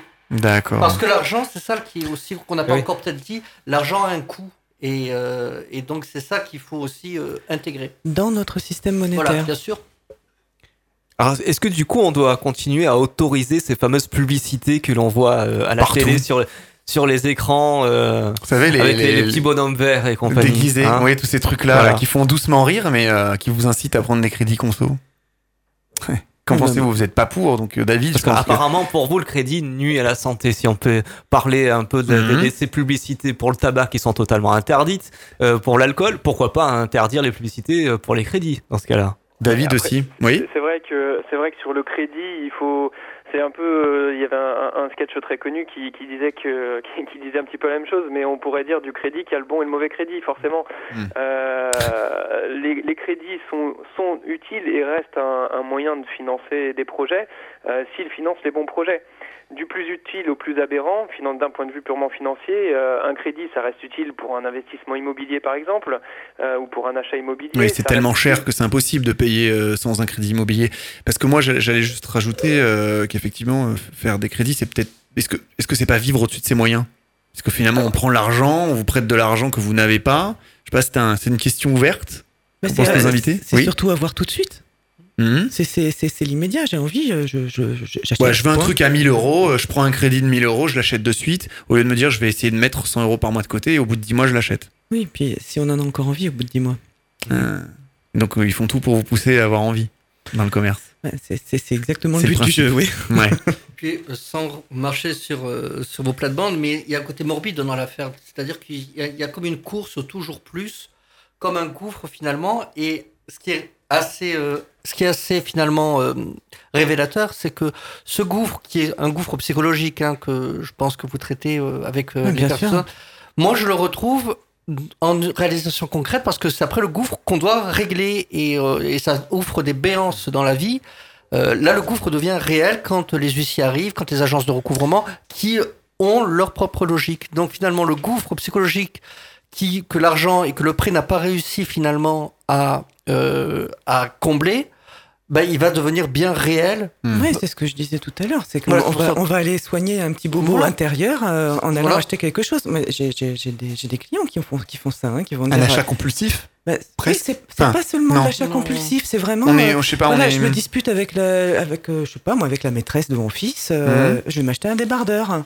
Je- J'ai j'ai une embrouille avec un collègue. Je vais m'acheter une glace. Et puis, euh, et puis voilà. Et puis petit à petit, bah, on Mhm. fait des dépenses. euh, c'est même pas de la dépense compulsive. C'est c'est régler les problèmes intérieurs par. euh, par Mais ça, est-ce que ça relève euh, plutôt de, de la psychologie ou est-ce qu'un coach comme vous, ou euh, Fabienne, ou de, donc de l'école de l'argent à Marseille, ou comme David de Planète Finance à Lyon, vous, vous pouvez régler? Ah non, bien sûr qu'on règle ça. Enfin, D'accord. Donc plutôt, euh, ça relève plutôt de votre, euh, voilà, de, de- Bah oui, c'est à partir du moment où on commence à, à montrer aux gens, ben voilà, vous avez toutes vos Mhm. dépenses là. Cette colonne-là, c'est la colonne d'hiver, par exemple, Mhm. ou euh, On habillement, sait pas trop, ouais. ou euh, là, et tout à coup, ben, les, les chiffres s'alignent à cet endroit-là, et on se Mhm. rend compte que ah bah oui, tiens, ce, ce jour-là, je me suis, je me suis mise en colère avec machin. Ah bah tiens, ce jour-là, il s'est passé ça. D'accord. Et Et, là, vous arrivez à analyser pourquoi d'un seul coup il y a une dérive. Tiens, pourquoi vous d'habitude vous dépensez même 100 euros par mois dans les vêtements, vous passez à 500. Qu'est-ce qui s'est C'est passé que quand on le voit, Mhm. quand, quand la personne voit ça, elle se dit bon ben voilà en fait j'identifie quelque chose. C'est c'est même pas une question de d'aller chercher dans le passé le pourquoi, le comment, etc. Mhm. C'est euh, bon ben voilà, je vois que c'est ça ce qui se passe. Ben, au bout de deux mois, au bout de trois mois, euh, systématiquement la personne elle va euh, enfin, se comporter différemment au moment de l'achat.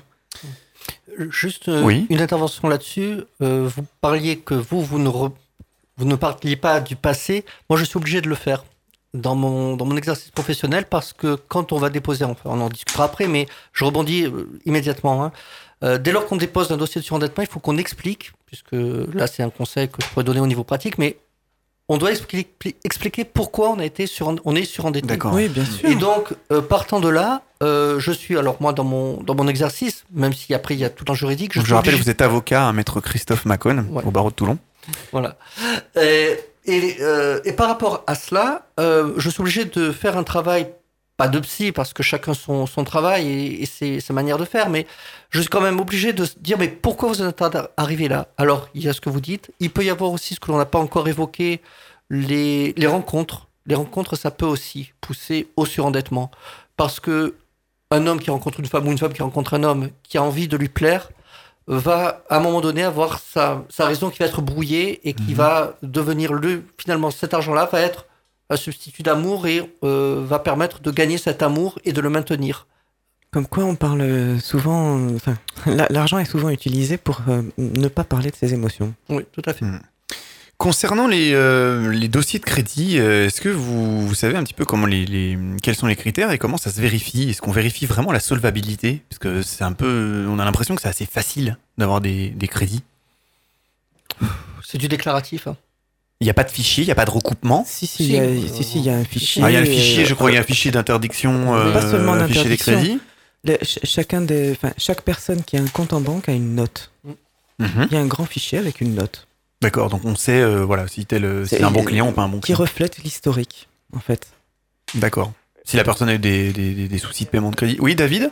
Oui? Aujourd'hui, ce que vous dites, Fabienne, sauf erreur, ça n'existe pas en France. Euh, ça fait partie de, de- de sujets sur lesquels Crésus, par exemple, milite pour que pour ce fameux fichier unique qui pourrait exister euh, en France sur le fait, qui pourrait regrouper, comme dans d'autres pays, comme ça se fait en Belgique, par exemple, l'ensemble de la situation financière d'un client, que ce soit euh, euh, sa situation euh, sa situation familiale, sa situation sociale, sa situation financière au niveau des, des- des- des crédits.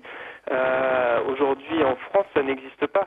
Et, et comme le disait maître, euh, j'ai pas votre, votre nom, pardon. Maître Christophe Maître, Macon. euh, Maître Macon. Euh, le, le risque, c'est qu'on n'est que sur du déclaratif euh, et les banquiers ont souvent une vision partielle de la, de la réalité financière de leurs clients, même si euh, dans certains cas, ils peuvent euh, étudier, éplucher quelques relevés bancaires pour les dossiers les plus importants, les dossiers immobiliers souvent. Mais euh, sur les plus petits crédits, malheureusement, euh, il est assez facile de, aujourd'hui de, euh, de- d'obtenir des, des prêts personnels, des crédits revolving par Internet, euh, euh, si le client n'est pas suffisamment responsable et lucide. Oui, oui, tout à Hmm. fait. Mais en fait, c'est pas. Effectivement, ils ont une vision partielle. Mais par contre, il y a un, un fichier euh, bancaire. À l'intérieur d'une même banque, effectivement, les, les- les clients sont notés. Le problème, c'est quand les gens regroupent et vont chercher un petit peu à droite, à gauche euh, euh, et faire la chasse un petit peu au crédit et euh, dans, dans- dans différents établissements. Quoi. Oui, quand c'est pas même la banque euh, qui, qui réaccorde un crédit euh, alors que la personne n'a pas fini encore de payer le premier crédit pour euh, finalement, soi-disant, présentant ça en disant vous allez pouvoir rembourser le crédit et faire et garder un petit peu encore d'argent pour mieux euh, la maintenir dans cette spirale jusqu'au moment où arrive l'instant fatidique de la déchéance du terme. Vous avez fait deux ou trois crédits qui n'ont pas été remboursés, vous devez tout Voilà, rembourser. D'accord. Et dans les crédits, il y a des assurances. Est-ce que c'est facultatif et à quoi elles servent, Ces assurances On parle- sur les on parle souvent de- Sur les gros montants, les, les- les banques imposent euh, ce genre d'assurance, euh, d'assurance emprunteur qui couvre les, les risques de, de décès ou de perte d'autonomie la plupart du temps. Pour la plupart des crédits conso, ils ne sont, ils ne sont pas obligatoires. Euh, et c'est vrai que sur certains accidents de la vie, c'est des choses qui peuvent encore accentuer euh, euh, la situation. Je ne sais pas si ce sont des situations sur lesquelles euh, Maître Macon peut, peut témoigner éventuellement, mais euh, c'est souvent obligatoire pour les, assu- pour, le- pour les gros crédits, les crédits immobiliers bien souvent. Donnez-nous un exemple peut-être, euh, Euh, Maître Macon Oui, alors je, oui, je peux pas trop euh, donner parce que c'est une affaire qui est en cours. Mais euh, ce que je peux vous dire, c'est qu'il y a quand même un souci, c'est que souvent les banques ont aussi leur propre assurance, donc se trouvent être jugées parties. Et, à, Ouais. et à partir d'un certain moment où la, la fameuse... Alors, on a deux problèmes. Vous parlez de l'assurance, il y a aussi le problème des cautions euh, bancaires, justement, euh, des organismes euh, qui sont reliés à la banque pour les crédits immobiliers. Alors, je en deux temps. hein. Premier temps, par rapport donc à ces fameuses assurances, à un moment donné, la- l'assurance dit vous ne remplissez plus les, euh, les garanties, donc on ne vous assure, on ne vous paye plus les mensualités. Comme elle est reliée à la banque, puisque c'est le même organisme, Eh oui. la banque va dire je ne suis plus payé, d'échéance du terme, vous devez me rembourser le crédit. On a le même système par rapport à des cautions, c'est-à-dire que normalement le principe, c'est que la caution paye et doit se retourner contre l'établissement bancaire s'il a commis des erreurs dans l'octroi du prêt. Mhm. Mais quand la- l'agence, la, la société ou l'entreprise, plus généralement de caution, est reliée à la banque, elle va pas attaquer euh, la banque, même si c'est des noms différents. Et donc, on va, Mhm. on va de nouveau frapper sur le client. Donc, je suis assez, euh, disons, dubitatif sur ce, sur ce système. Il faudrait que ce soit complètement autonome. Ça ne l'est pas, euh, pas du tout. Donc, euh, donc, attention aux assurances que l'on vous vend et euh, qui, euh, la plupart du temps, bah, l'assureur, qu'est-ce qu'il va faire? Il va essayer au maximum de retirer, de ne pas donner sa garantie. Je dis pas que tous le font, mais le problème, c'est que s'il ne vous donne plus cette garantie, les conséquences, c'est sur le prêt, parce que vous n'allez pas pouvoir le régler. Et, Eh donc, oui. donc, il va y avoir la déchéance du terme, et on arrive dans le surendettement, alors qu'on avait pris une assurance normalement pour ne plus, euh, pour ne plus euh, avoir à se poser ces questions-là. Faire attention aussi aux assurances, et c'est dans les conditions générales, voire particulières, qui disent qu'à partir d'un certain âge, elles ne, elles ne vont plus euh, assurer le paiement des mensualités. Ces, ces clauses ont été déclarées abusives hein, euh, par, le, par le décret qui est dans le Code de la consommation. Mais elles existent encore et les, les assurances euh, les utilisent. Et puis là aussi, il faut, pardon, il faut mettre en, il faut mettre en concurrence les assurances. euh, la- la Oui, alors pour les assurances de prêt immobilier, je crois que maintenant on n'est pas obligé de prendre effectivement les assurances à sa Voilà, propre banque. Mais est-ce que pour un crédit classique type conso, on peut prendre un- une assurance faculté, enfin, assurance ailleurs? Je, Ah, je ne pas. crois pas. Hmm. Je Ouais. ne crois pas, je sais pas. Je crois qu'ils proposent du facultatif, ça c'est pas obligatoire. Ah oui. Cependant, on peut pas prendre une autre assurance ailleurs. C'est ça que vous dites, après on est jugé parti, mais les banques sont jugées parties, ce qui est logique. Bah, c'est euh, bien évidemment sur un... Alors, c'est facultatif, c'est toujours facultatif. Euh, la seule. Sauf pour un prêt immobilier quand Ah même. oui, donc pour un prêt immobilier, ça c'est les autre sommes, c'est autre Voilà, chose. Ça c'est Hmm. autre chose. Mais euh, sur un prêt euh, conso classique, c'est facultatif. La seule chose, c'est qu'il faut bien lire les, les conditions et surtout euh, faire très attention. Le problème, c'est qu'après, ça part dans des contentieux parce que les, les banques, le problème qu'il y a, c'est que les banques ont un service contentieux qui génère automatiquement les premières lettres de relance avec donc relance amiable, après mise en demeure, après déchéance du terme. Et après, il faut expliquer que, en fait, c'était l'assurance qui devait régler, qui n'a plus réglé. Et on se retrouve, euh, ben, on se retrouve au tribunal euh, pour, euh, Oui, pour justement devoir discuter avec, encore, mais ça j'aurai l'occasion d'en parler, un certain aléa. Alors, c'est des fois pas très, on va dire, porteur pour les débiteurs, mais ça nous rend une justice humaine. Mais euh, avec, malgré tout, un aléa. Ah, On a parlé des, euh, des, des cartes tout à l'heure de dans les magasins, les cartes de financement, euh, etc. Donc je pense qu'on l'a un peu compris. hein. Vous avez un peu répondu à cette question. Est-ce qu'on peut faire confiance à ces cartes? Je vois des gros noms dans le dans le studio, non, Fabienne moi, j'ai- même euh, donné Non. un jour un conseil. euh, Donc il y a des frais cachés, on l'a dit, c'est oui, clairement. bien sûr, il y a- ouais. il y, a des frais cachés, de, puis des, des intérêts qui sont rédhibitoires. Mhm. Mais, moi- moi, Ouais, je mais pourtant, il y en a plein qui effectivement rentrent dans un magasin euh, d'ameublement, par exemple. Euh, je sais pas, ils, ils ont un, ils vendent des frigos aussi dans les magasins d'ameublement ou un lit, mon lit est cassé. euh, les gens ont pas de 300, 400, 500 euros à mettre. Ils prennent la carte du magasin, on leur fait un, un 10 fois, alors peut-être sans frais ou avec des frais, et les gens craquent en fait. Oui, bah oui. C'est mais, mais en fait c'est- toujours la même Hmm. question en fait. Euh, voilà, je, je veux le truc tout de suite quoi. Et donc après, on l'a dit, euh, si les gens remboursent pas, euh, il y, a, il y a des, donc on en a parlé tout à l'heure, les cabinets de recouvrement. Qu'est-ce que vous pensez des méthodes qui des fois, on a eu beaucoup de messages hein, sur notre répondeur là-dessus, où les gens se sentent agressés, harcelés. Euh, Est-ce qu'ils ont vraiment un, un réel pouvoir pour faire pression? Jusqu'où peuvent-ils aller quand même dans leurs actions envers les les gens qui ont fait ces crédits qui n'arrivent pas à les rembourser? Euh, alors, deux petites Maître, choses. oui. Ouais, deux petites choses là-dessus.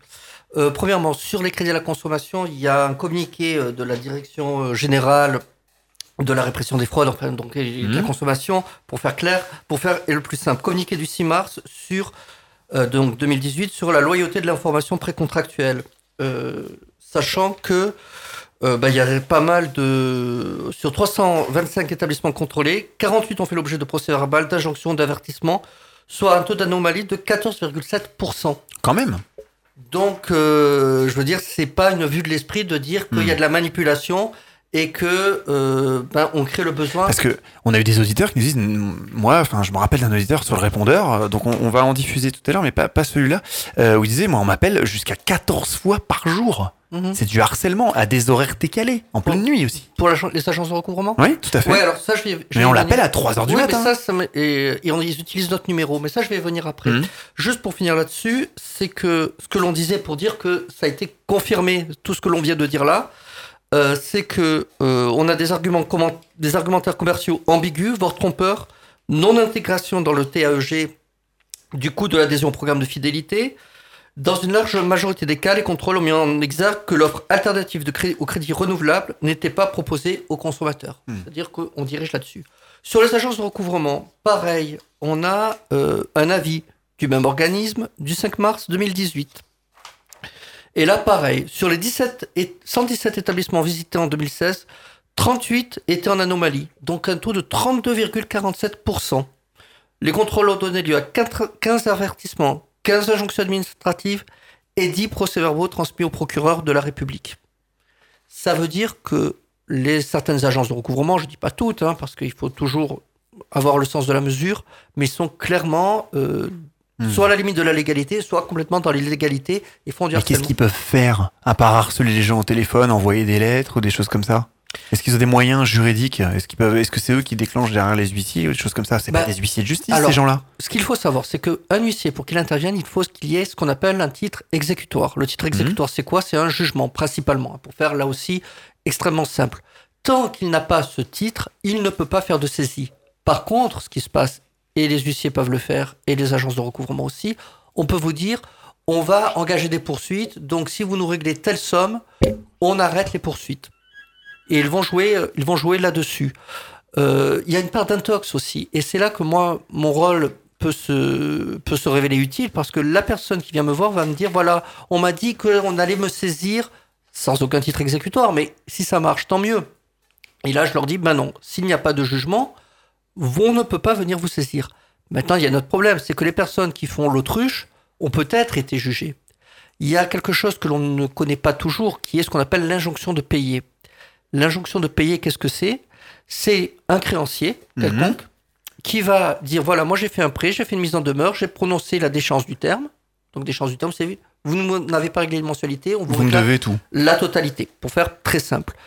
Vont, soit selon le taux de ressort, devant le tribunal d'instance, soit le tribunal de grande instance, soit le Hmm. tribunal de commerce si c'est un commerçant, et va se faire délivrer un titre exécutoire qui est donc une injonction de payer. D'accord. Et avec ça, il peut aller chez Il lui. n'y a pas d'audience. Il faut faire attention parce qu'il n'y a pas d'audience. C'est-à-dire qu'on donne ces papiers-là et le juge, à la vue de ces papiers, va dire oui, la créance, selon l'expression consacrée, me paraît fondée, je vous délivre un titre exécutoire. Et ce qui se passe, c'est que ça va être signifié. Hmm. Et si dans le mois, la personne n'a pas fait opposition, ça devient définitif, ça devient inattaquable. D'accord. Et on ne peut plus l'attaquer, même si on va devant le juge, ce qu'on appelle le juge de l'exécution. Alors, je suis 30, deux secondes techniques. hein. C'est le juge qui s'occupe de justement l'exécution, mais c'est un titre trompeur. Parce que devant ce juge, on ne peut pas remettre en cause le titre exécutoire. On ne peut remettre en cause que la forme. C'est déjà trop tard en fait. C'est quasiment déjà trop tard. C'est déjà quasiment trop tard parce que Hmm. lui ne peut plus rejuger sur le fond. Donc, faites très attention. Avec, je finis juste ça, une pratique qui consiste aussi à délivrer des fois les actes alors que l'on sait que la personne n'habite plus là-bas, n'habite plus à la Volontairement. Ouais, d'accord. Ah, c'est vraiment Ça vicieux. peut, ça peut arriver. D'accord. Et le, ce fameux délai court et boum, euh, Sauf à prouver après que l'huissier, Hmm. mais c'est très difficile, avait connaissance de l'adresse. de de- l'adresse, ouais. mais c'est très très Mais compliqué. c'est vraiment vicieux quand même, effectivement. Oui, mais Enfin, après, après tous ces cabinets de recouvrement, ils peuvent harceler 14 fois à la nuit, etc. Je pense, enfin, c'est mon avis, et je pense que vous allez peut-être me le confirmer ou pas, que si les gens ne remboursent pas leur crédit, c'est pas parce qu'ils ont peut-être pas envie de les rembourser, c'est juste parce qu'ils n'ont pas l'argent. Bah oui, clairement. Clairement. Oui, enfin, je vois pas l'intérêt de se mettre dans une situation, enfin, je, je suppose, quoi, ou alors je tomberai là-haut, mais peut-être des gens qui jouent avec ça, mais euh, donc ça sert à rien peut-être d'harceler les gens jour et nuit pour leur demander de rembourser 10, 15, 100 euros euh, qu'ils n'ont pas, en fait. Oui, la plupart du temps, Hmm, les gens, sont- ils ont, Hmm. effectivement, ils ne demandent pas mieux que de régler leurs dettes. hein. C'est pénible d'avoir des dettes. Mais clairement. On va pas tarder à parler des banques et juste avant, on va vous diffuser un message qu'on a eu donc sur notre répondeur, le 07 839 839 75. Oui, bonsoir. euh, je m'appelle Christophe de Toulon. Je vous appelle là parce que je touche une petite somme euh, en invalidité et j'ai un compte courant. Je tenais toujours mes comptes à jour. J'ai demandé un découvert autorisé cette année à 300 euros et du coup, bon, on m'a accordé. Après, on m'a accordé un nouveau chéquier. Euh, tout le temps, ça s'est très bien déroulé. Euh, À ce moment-là, je donne une somme de 166 euros pour euh, mes achats de lunettes. Il me laisse plus passer exceptionnellement des gros chèques euh, comme des 100 euros, 200 euros pour les découverts autorisés, alors qu'auparavant il le faisait. Et du coup, ça nous fait des frais. Et donc, quand on dépasse un découvert autorisé, ils nous prennent euh, déjà des frais d'interdit bancaire de 45 euros et euh, ils nous prennent des frais de 6 euros, voire même euh, plus euh, 30 euros ou 80 euros. Donc, euh, je trouve ça lamentable. Je trouve que c'est inadmissible euh, ce qu'on paye. Plus quand on veut mettre des sous de côté, euh, des plans épargne logement, euh, au début c'était à 4%, 4,50. Maintenant ils les font mettre à 1%. Je trouve ça lamentable. Euh, Ils devraient vraiment les re- re-augmenter ces taux, tout ce qui est livré, pelle et compagnie. Merci bien. Doit-on du coup faire confiance à ces conseillers financiers? Sont-ils là pour nous aider ou agissent-ils dans le seul intérêt de la banque? Et on se posait ces questions euh, lors de notre apéritif de préparation d'émission. Eh, je trouve qu'il y a un vrai problème quand on dit que c'est conseillé, parce que là. euh, Oui, ben oui, on parle de conseiller financier. Là, clairement, on vous a diffusé ce, voilà, ce répondeur-là parce qu'il ouais, il synthétisait, euh, voilà, on a laissé parler la personne. On a eu beaucoup, beaucoup de messages là-dessus. Oui, mais Clairement. le, le- le banquier, il, il est Les en gens ont pas première l'impression ligne d'avoir un pour conseil. constater qu'il y a un problème. Donc il est en première ligne aussi pour, presque de la pour conseiller. Non, bah, pas forcément. De la rétention, tu veux dire? Oui, oui, la- peut-être là. Oui, mais après, il tape dessus. En gros, il vous, enfonce. Il, il, il Son- intervient. Son, son métier, Ah. ça serait, ça serait euh, Conseiller, priori- conseiller bancaire, c'est peut-être de conseiller ses clients à la base. Voilà, a priori, ça serait de conseiller. Mais ça, lui, il va être euh, aussi très, très, très encouragé par sa hiérarchie à vendre des produits bancaires. Hmm. Donc, en fait, il est davantage euh, valorisé à- à- en interne. Bah donc, du coup, il devrait de conseiller ses clients à vendre des assurances ou des choses comme ça. Oui, c'est des commerciaux, au final. Il, il est plus valorisé sur ses qualités de commercial Il y a peut-être des primes d'objectif. conseiller. Eh ben, possible. On a invité beaucoup de banquiers, personne n'a voulu venir hein, ce soir. Voilà, clairement. hein. On Mais a eu des, re- refus, des refus, des refus, des banquiers. Voilà. Oui, Euh. l'argent c'est tabou, mais parce que. Oui, peut-être qu'ils avaient Oui, et pas puis en envie qu'on plus, les. euh, le- de- du côté du, du client d'une banque, hein, la plupart du temps, le banquier, c'est vraiment la dernière personne à laquelle le, le client a envie d'aller parler, et surtout de ses problèmes d'argent. Donc il y, a une- il y a une espèce de double, de, de double problème. Euh, je pense aussi que par rapport à ce que, vous- ce que l'on dit, le conseiller, euh, il y a, on parlait de manière un peu rigolote, il y a le bon et le mauvais. Il y a le bon et le mauvais conseiller. Il y a Bien celui, sûr. il y a, et mais ils sont de plus en plus rares les bons conseillers. C'est ça qui est gênant. Alors, qu'est-ce qu'un bon conseiller bancaire pour Mais vous, en tant que coach? Euh, On a aussi David euh, au téléphone. peut intervenir Bah, c'est celui avec lequel on entretient des bonnes relations. Ah, mais est-ce qu'on on n'entretient pas des bonnes relations avec son banquier quand on a de l'argent? Non. D'accord. Ça ça- ça n'a rien à voir avec Vous- le fait d'avoir de l'argent ou pas. C'est de la confiance? Bah, c'est- c'est c'est une relation. C'est une relation. C'est effectivement pouvoir aller voir la personne, avoir un être humain en face de soi qui connaît un petit peu sa situation, qui va pouvoir dire. euh, Alors on va y venir à ça, parce que tout à l'heure on va aborder les banques en ligne, on vous demandera un petit peu votre avis. Là on parle par exemple de relations humaines. Euh, ça c'est très important pour vous, avoir vraiment un conseiller à qui on peut parler en face? Moi, je trouve, oui. Maître? Ouais, tout à fait d'accord. Et David aussi au téléphone, euh, votre avis? David de Planète Finance à Lyon? Oui. Ok, on a Ouais, vraiment un souci avec euh, euh, le c'est téléphone, technique, euh, hein. David. Ouais. Euh, Euh, Sinon, oui. si on n'a pas une bonne relation avec le banquier, il faut euh, au- aussi avoir, enfin, prendre davantage la responsabilité. Tout ça, c'est des questions de responsabilité. Et donc une euh, question de confiance. Ben euh, oui. Enfin, on- on- Comment moi, on je- instaure une relation de confiance avec son conseiller bancaire Quand on va pas le voir uniquement pour les problèmes. C'est-à-dire qu'on va lui euh, le voir pourquoi alors du coup?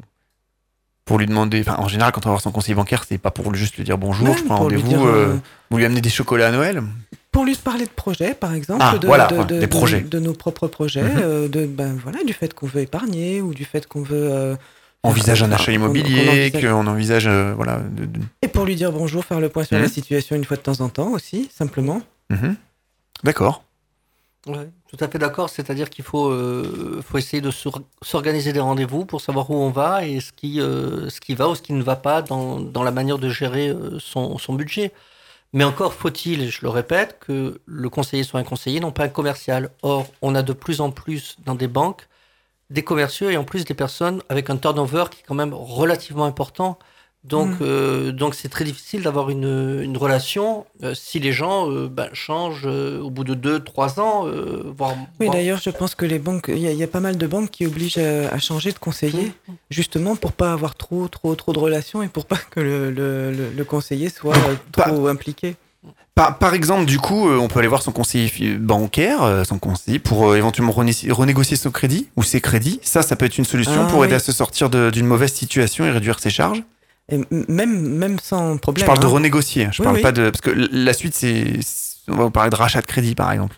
Moi, j'ai beaucoup conseillé Mmh. à, à mes clients de renégocier leur crédit immobilier quand justement Mhm. les crédits ont baissé.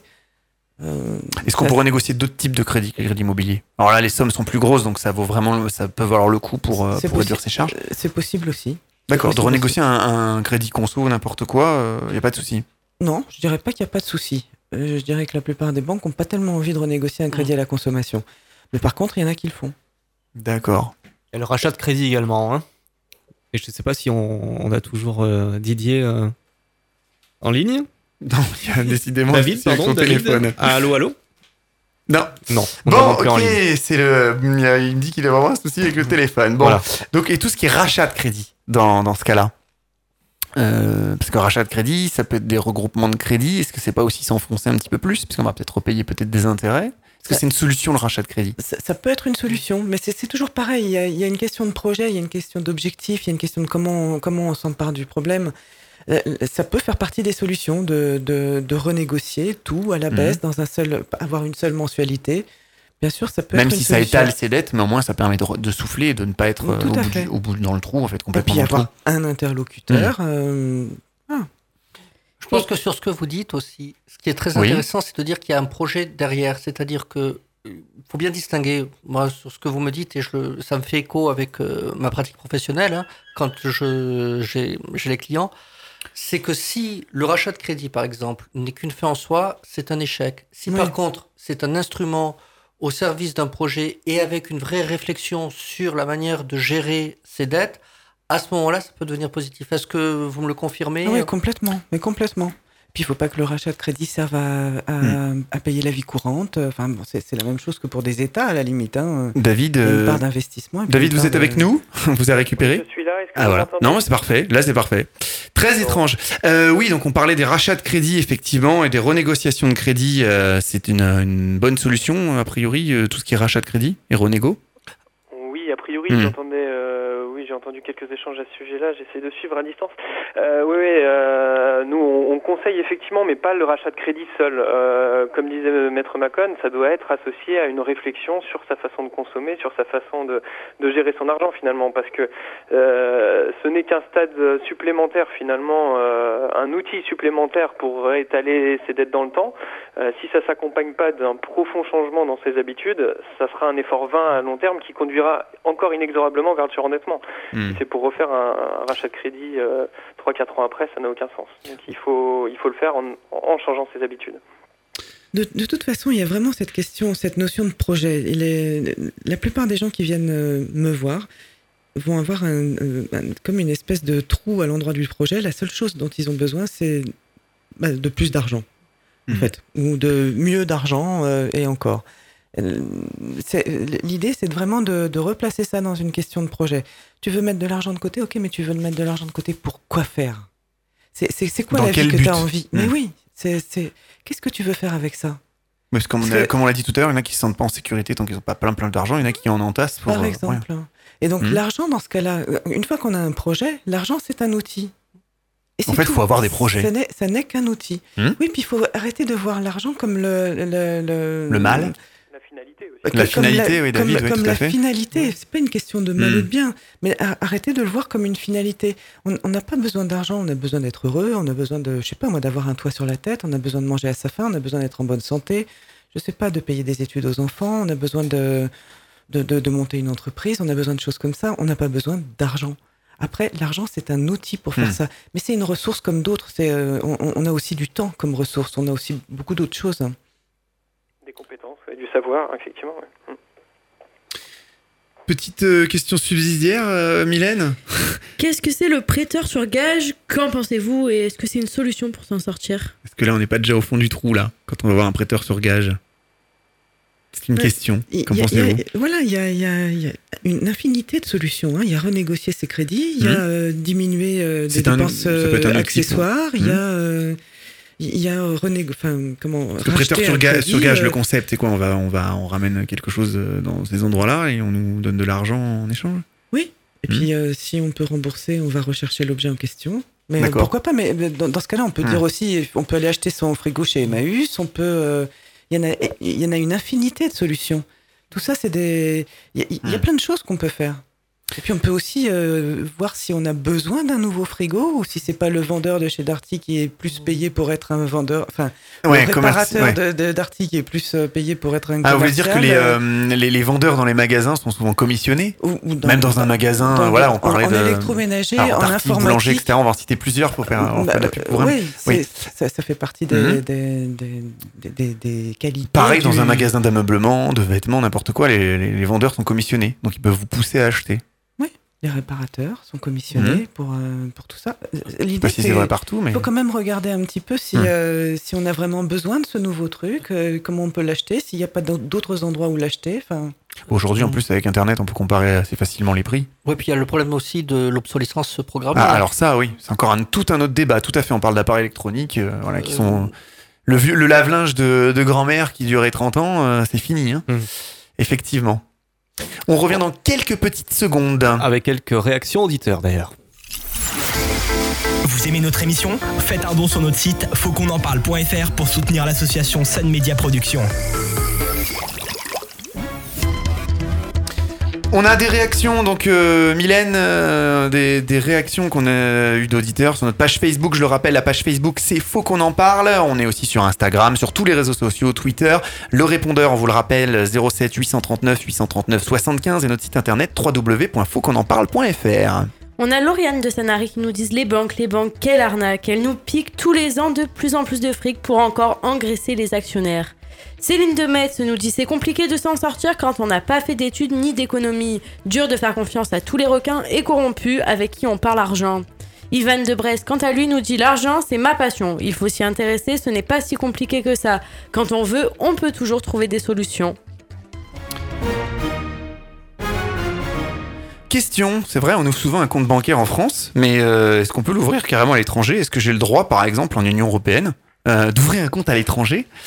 Je sais pas, est-ce que vous savez ça, euh, ouvrir un compte à l'étranger pour Bah, mettre le salaires droit c'est dessus bien, mais est-ce que c'est que- plus intéressant aussi d'ouvrir un compte à Ouais, voilà, est-ce que c'est plus intéressant, par exemple? C'est vrai que c'est une question qu'on a eue d'un auditeur. Bon, même de plusieurs. Hein.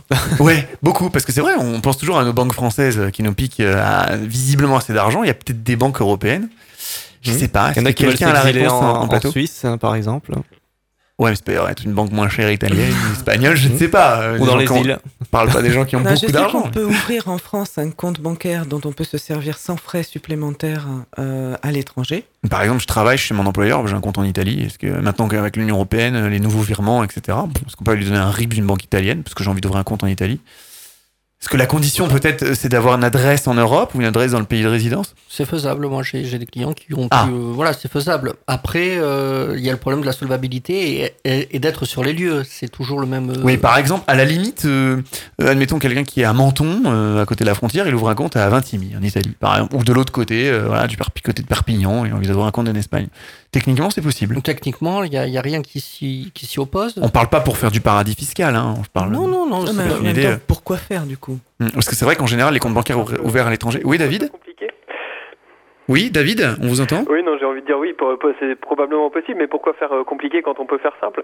Euh, que, En fait, euh, la problématique d'ouverture des comptes qui ne sont que des outils, euh, c'est vrai que cumuler des comptes, déjà, on, on- a des situations parfois, nous, on observe euh, des multitudes de comptes courants, euh, encore plus avec les banques en ligne. Finalement, les gens se retrouvent venir en couple avec plusieurs comptes personnels, euh, plusieurs comptes joints dans des banques différentes. Euh, le maître mot, ça va être déjà simplification hein, pour y voir plus clair. Oui, je suis entièrement d'accord. Ça, ça fait vraiment partie des premiers conseils. C'est Un compte courant, c'est bien suffisant. Ensuite, il faut peut-être un compte Hmm. professionnel quand on est indépendant, un compte joint quand on a justement, enfin quand on vit en couple. Mais bon, multiplier les comptes, c'est aussi multiplier les problèmes. Alors, il y a- il y, a aussi un risque si vous ouvrez un compte à l'étranger quand même, c'est euh, qu'au niveau pénal, on vous dise que vous organisez frauduleusement votre insolvabilité pour pas, euh, Ah. par rapport aux créanciers. Il y a ce risque-là aussi. Ouais, donc c'est quand même compliqué. Bah, c'est faut- surtout, dangereux. C'est surtout dangereux parce que si, Hmm. on a- si on arrive à prouver que votre argent, euh, ad- admettons, je prends un exemple tout simple, là, vous êtes salarié ou vous avez, vous- on- l'huissier, par exemple, puisque c'est lui qui est le premier interlocuteur. Et j'ai rien contre les huissiers, je travaille avec un huissier puisque des fois j'ai aussi Mhm. la double casquette. Et je, suis en contact avec eux la plupart du temps pour en discuter, pour essayer de trouver des solutions parce que euh, il a, faudra peut-être en parler là aussi. On peut toujours trouver des solutions. Mais, euh, et je reviens sur, ce que vous disiez, euh, c'est que le, le dialogue est très important. Mais si euh, vous ouvrez un compte à l'étranger et que vous dites, en ouvrant ce compte à l'étranger, c'est toujours le problème du moyen et, et de la finalité. Je vais pouvoir me dérober à euh, mes créances, on risque de vous attaquer et c'est une infraction pour organisation frauduleuse d'insolvabilité en disant on n'a pas pu vous on n'a pas pu vous trouver, mais on sait que vous avez de l'argent et vous l'avez en- directement planqué. Alors il y a peut-être une autre solution. Euh, Johan, euh, on en a parlé euh, au fil de l'eau pendant l'émission. Ah oui, effectivement, clairement. ces dernières années, les banques en ligne, hein, c'est notre dernière parenthèse avant d'attaquer cette euh, seconde partie. Euh, elles fleurissent sur le net. Alors, euh, qui sont-elles? Qui se cachent derrière, euh, derrière ces banques en ligne? Est-ce que c'est vraiment un bon plan pour, euh, pour payer moins? Est-ce qu'elles peuvent vraiment nous faire économiser de l'argent? On voit qu'elles sont totalement gratuites, même des fois. Même des fois, elles nous donnent de l'argent pour qu'on ouvre un compte. Alors, oui, est-ce euh, que toutes d'ailleurs, je Est-ce crois. que c'est un bon filon, finalement? Fabienne? En en fait, on revient toujours à la même chose. David, que ce soit, que- enfin, effectivement, il y a moins de frais. Je Mhm. pense qu'au moment où il y a des problèmes, il y a davantage de frais, au contraire.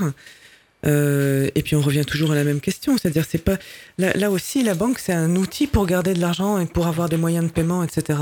Si on si on s'occupe soi-même de son, enfin le banquier ne va jamais s'occuper de ton argent, jamais. Donc il faut il faut s'en occuper Il soi-même. faut s'en occuper soi-même. Voilà. Après euh, bon bah voilà, on compare les banques, ce qu'elles ce qu'elles proposent, euh, celles qui Parce que leurs, leurs grands arguments, c'est de dire chez nous, tout est gratuit. Mais en réalité, en cherchant un peu, nous, avant de préparer cette émission, on s'est rendu compte que derrière les banques en ligne, c'est les gros. Oui, bien euh, sûr, ce sont des annexes de, de, de, des, de des grandes gros, banques, grandes hein. banques. Bien voilà, sûr. ça, on va pas les citer là, mais il y a une banque en ligne, c'est une banque, grande banque derrière. Une autre banque en ligne, c'est pareil, c'est une autre grande banque. Toujours. Euh, en regardant un petit peu de plus près sur ces banques en ligne, il y en a la plupart quand même filtrent les clients. Vous parliez peut-être de notes. Euh, on peut pas ouvrir des comptes bancaires dans toutes les banques en ligne si on n'est pas de bons clients. Il y a un super filtre, hein, c'est que la plupart du temps, il y a un ticket d'entrée qui est. Ouais, soit il faut avoir beaucoup d'épargne, ou soit, enfin, faut avoir de l'épargne, soit il faut avoir un bulletin de salaire avec un net à payer très intéressant. Ouais. Donc clairement, ils prennent pas de risques. Mais bien sûr que si, ils prennent les mêmes risques que les autres. En fait, c'est pas une question de risque. Alors comment ils gagnent de là. l'argent? Ces gens-là, si déjà ils vous, ils vous donnent de l'argent pour ouvrir des comptes, et qu'en plus ils vous donnent des cartes bancaires, zéro frais, etc. Ouais, La plupart du temps, il y a des frais dès qu'on a un découvert qui sont plus importants. Mhm. Enfin, tous les frais de. J'ai remarqué de- aussi, par exemple, sur des frais euh, type chèque de banque, euh, vous allez peut-être payer 4 euros dans votre agence classique et vous allez peut-être en payer 6 sur une banque en ligne. Mhm. Dès qu'on sort des services, euh, Dès qu'on sort des services de base et du fonctionnement. Et du euh, fonctionnement, euh, impeccable. mais et surtout du fonctionnement euh, automatique, j'allais dire, quand on c'est nous-mêmes qui gérons visiblement dans ces banques en ligne, ça coûte rien. Mhm. Dès qu'on demande à un conseiller au téléphone de faire quelque chose, là, ça coûte beaucoup plus cher dans une banque euh, que dans sûr. une banque physique. Bien sûr. Alors c'est quand même un bon plan pour économiser un petit peu d'argent. Je l'ai dit au début, ça représente quasiment 200 euros en moyenne ces frais bancaires par an pour les gens. Mais dans les Est-ce que c'est 200 une bonne euros, ça, c'est pas les frais de tenue de compte. Hein. Non, je disais à peu près 60 euros en moyenne. Ouais. Les frais étaient passés de 6 euros, je crois, de mémoire dans mes chiffres, à 18 euros ces dernières années. qu'on va, on va Il y a à peu près gagner 60 euros. le prix de la. Ouais, mais le- dans les le- 200 euros, il y, a- il y a aussi les, les frais de carte bancaire. Les gens ont une cotisation carte bancaire Voilà. très souvent. On va, on va économiser le coût de la, de la carte bleue, enfin de la carte bancaire. On va économiser les Hmm. frais de, de tenue de compte. Mais pour les gens qui sont ric-rac, qui sont peut-être à 100 euros, 150 euros par an, ça peut être intéressant pour eux quand même. Oui, à condition de bien gérer son argent. D'accord, il faut toujours bien le gérer soi-même. Bah oui. En Oui, David sur Internet euh, parce qu'on a des problèmes dans sa banque classique. Ce sera pas le bon plan en tout cas. Oui, oui, si on a des- déjà des problèmes dans une banque classique, courir dans une banque en ligne, ça va pas tout solutionner. C'est sûr que pour c'est 100 pas ou ça qui 150 résoudra euros. Hmm. Ouais. On va ouvrir cette dernière partie de l'émission. On revient dans, dans une dizaine, quinzaine de secondes et on va aborder en détail le surendettement. Faut qu'on en parle, votre talk show interactif en direct qui tous les mois vous réunit. Accompagné de nos invités, nous débattrons pendant deux heures de différents sujets d'actualité qui vous concernent. Pour plus d'informations, connectez-vous sur notre site fautquonenparle.fr et suivez-nous sur notre page Facebook Faut qu'on en parle. On revient euh, dans le studio de Faut qu'on en parle pour cette dernière partie euh, www.fautquonenparle.fr, notre répondeur 07 839 839 75 et likez notre page Facebook, nos réseaux Instagram et tout sur Faut qu'on en parle. Mylène, un article. Et oui, il peut arriver à un certain moment de la vie, malheureusement, de se retrouver dans une situation financière délicate. Cela signifie que l'on peut se retrouver dans l'incapacité à cause de ressources insuffisantes de rembourser tous nos créanciers. Lorsque cette situation se produit, on parle alors de surendettement. Il arrive de ne plus pouvoir rembourser ses dettes à caractère non professionnel, le loyer, les factures, l'échéance de crédit. Cela peut arriver lors d'un changement de situation professionnelle, par exemple, licenciement, chômage, départ à la retraite. Pour faire face à une telle situation, une procédure de surendettement a été mise en place depuis 1990. Elle est gratuite et vous permet de ne pas avoir à faire appel à un avocat. Pour démarrer cette procédure, vous devez faire appel à la commission de surendettement par l'intermédiaire du secrétaire de la Banque de France de votre département de résidence. Il faudra alors monter un dossier de déclaration de surendettement. Alors comment ça se passe auprès d'un avocat ou sans l'avocat? Comment arrive-t-on au surendettement, comment procéder, que fournir Nos spécialistes en plateau répondront à vos questions tout de suite d'infos qu'on en parle. Effectivement, on entend souvent parler de la spirale du surendettement. Euh, Pouvez-vous nous dire euh, pourquoi c'est une spirale euh, Mhm. Ouais, on dit- il existe d'ailleurs Da- de David, plusieurs par états, hein. exemple, Il y a- il y a ouais. plus- ouais, David, euh, qui a beaucoup préparé aussi cette émission. David, euh, la spirale du surendettement Oui, vous m'entendez? Oui, oui, très bien. C'est bon. Non, non, j'ai rappelé. Il a pas de souci. Euh, très bien. Donc effectivement, euh, la spirale, on, on a eu l'occasion d'échanger d'ailleurs sur plusieurs de ces termes euh, au Mm. fur et à mesure. On parle de cette spirale parce qu'à partir du moment, c'est comme un cercle vicieux. À partir du moment où on met doigt- le, le doigt dedans parce que on n'arrive pas à faire face à une étape du, de, de cette Alors spirale justement, quelles eh sont ben, les étapes de, de cette spirale? bah, pour- Par pour quoi moi, ça commence? Pour moi, dès le début de l'utilisation, euh, par exemple, ne serait-ce que d'une carte à débit différé, c'est le principe de reporter à plus tard ce qu'on ne peut pas payer aujourd'hui. Donc déjà, euh, le, Mhm. le premier doigt dans l'engrenage, c'est le débit différé. Ensuite, on a parlé du découvert autorisé, du dépassement ou de l'augmentation de ce découvert autorisé, qu'on va couvrir après avec un prêt personnel ou avec un crédit revolving. Éventuellement, après, on va procéder à un rachat de crédit. Au fur et à mesure, il y a un effet boule de neige où euh, cet indicateur euh, très important qu'on appelle le, le niveau de surendettement va gonfler, gonfler jusqu'à euh, jusqu'à un niveau qui sera plus supportable et, et autour de 60% dans la plupart Ah oui, des, carrément, dans bien souvent des cas, on, on- on parle là vraiment de surendettement. On bascule, on entend souvent parler de, de taux autour des 33%, un tiers de ses revenus, qui est euh, la référence, je crois, euh, dans les banques. Donc il y a des gens qui arrivent effectivement, euh, malgré ces, ces empilements de crédit, euh, à des 60%, et là on bascule complètement dans le surendettement. Maître euh, Christophe Macon, avocat au barreau de Toulon. Oui, bah, le, par rapport à ça, c'est euh, c'est ce qu'on avait un petit peu ébauché, c'est-à-dire que on peut avoir facilement de l'argent par notamment des crédits revolving, alors euh, soit par des déclarations qui sont un petit peu erronées, voire euh, complètement erronées par les personnes justement qui sont déjà dans le surendettement, soit euh, parce que les personnes en face sont des commerciaux et donc ne vont pas faire les vérifications nécessaires. Euh, Ouais, parce- alors on a parlé de fichiers. euh, C'est-à-dire que ça veut dire que demain, euh, je, je fais tous les organismes de crédit pour avoir des crédits conso, des cartes euh, dans les magasins. euh, Le problème, c'est Personne vérifie rien. Ils vous demandent une fiche de paye, même si on en a 10 derrière et qu'on est à 70% d'endettement, ça passe. Le problème, c'est qu'il y a le fichier des incidents de paiement. Tant que vous ne l'avez pas et que vous, avez- vous faites. Tant qu'on paye, en fait, c'est ça. Voilà. C'est-à-dire qu'on peut très bien être à 60% d'endettement et arriver à tout payer. Bah, C'est-à-dire si vous faites de la cavalerie, c'est ça on l'a pas évoqué non plus. Si vous puis- avez, si vous avez, je vais vous expliquer très simplement. Si vous avez des mensualités mais qui sont étalées dans le temps, vous vous servez d'un euh, crédit pour payer l'autre mensualité, Eh pour oui. après repayer l'autre. Vous n'avez pas tant que ça marche d'incident et donc vous pouvez continuer à emprunter. Donc c'est ça, c'est ça qui euh, euh, qui peut aussi euh, troubler. Et Oui, mais si on le jeu. continue dans ce principe-là, en fait, on n'a jamais plus. C'est-à-dire, je dis n'importe quoi. On emprunte 5000 euros, allez, 10 000. Mmh. Euh, on en rembourse 7000, on se emprunte 10 000 pour rembourser les 7000 premiers. Donc, en fait, on a eu 10 000 au départ, mais ça sert à rien, en fait. On rembourse jamais les 10 000, mais on a eu que 10 000. Oui, Mais ça, ça tient, sauf que les gens, je pense qu'ils empruntent plus pour, euh, parce qu'ils ont des besoins, ou ils vivent peut-être certains au-dessus de leurs moyens. Et Bah, ils n'y arrivent plus. À un moment donné, les, les trucs s'empilent, le- la mensualité augmente, ils- n'y Voilà. arrivent plus. Le, le principe simple, c'est que quand on prend un prêt, normalement, il faut essayer de pouvoir le, euh, le régler. On peut pas prendre. Il me semble que c'est écrit partout d'ailleurs sur les prêts, ça euh, vérifier euh, vos capacités de remboursement avant de vous engager. Comment voulez-vous dire à bon. quelqu'un qui, qui est au bord du gouffre ou qui a Hmm. une envie subite euh, et même compulsive sur un événement, de dire vérifiez votre capacité. Oui, euh, mais c'est des phrases comme euh, l'alcool est dangereux Le, pour la le santé, problème, c'est etc. qu'on- c'est que l'on raisonne, ça Hmm. fait de la psychologie, mais de bas étage, mais on raisonne sur un homme economicus, c'est-à-dire un homme rationnel. Or, un achat, c'est tout sauf un acte Et rationnel. puis on vous pousse à acheter. Et On l'a dit. attention, c'est Hmm c'est ce qu'on disait aussi en préparant tout à l'heure. hein. Il n'y a pas que des achats, euh, des événements, etc. Le, le- le surendettement, ça arrive aussi simplement parce que. bah, parce Ah, qu'on une marie, situation comment que- on devient surendetté? Oui, ouais. Parce, parce qu'on parce qu'on divorce, parce Mhm. que Mhm. parce que les enfants font des études ou parce que tout à coup on achète une maison et puis on est plus- on est, on est tout seul. À, à- On a perdu son boulot aussi.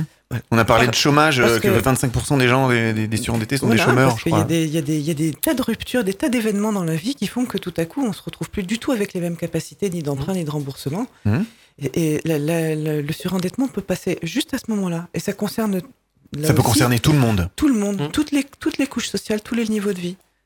C'est c'est- c'est- c'est des questions de voilà. il y a des C'est pas parce qu'on gagne effectivement, 10 000 euros par Non. mois, 20 000 euros par mois qu'on peut pas être surendetté. Est-ce que c'est Oui. la plupart des maîtres, est-ce que ça vous arrive vous de défendre éventuellement des clients qui ont des hauts revenus, on va dire, à dire plus, Mhm. plus haut que la moyenne, qui sont complètement dans, dans le trou? Ouais, il y a eu des, des cadres, par exemple, alors sur les accidents burn-out, Ah oui, oui, bah oui, oui. tout simplement. Donc, à un moment donné, la machine s'arrête. Euh, La machine humaine s'arrête parce que la personne a travaillé, travaillé.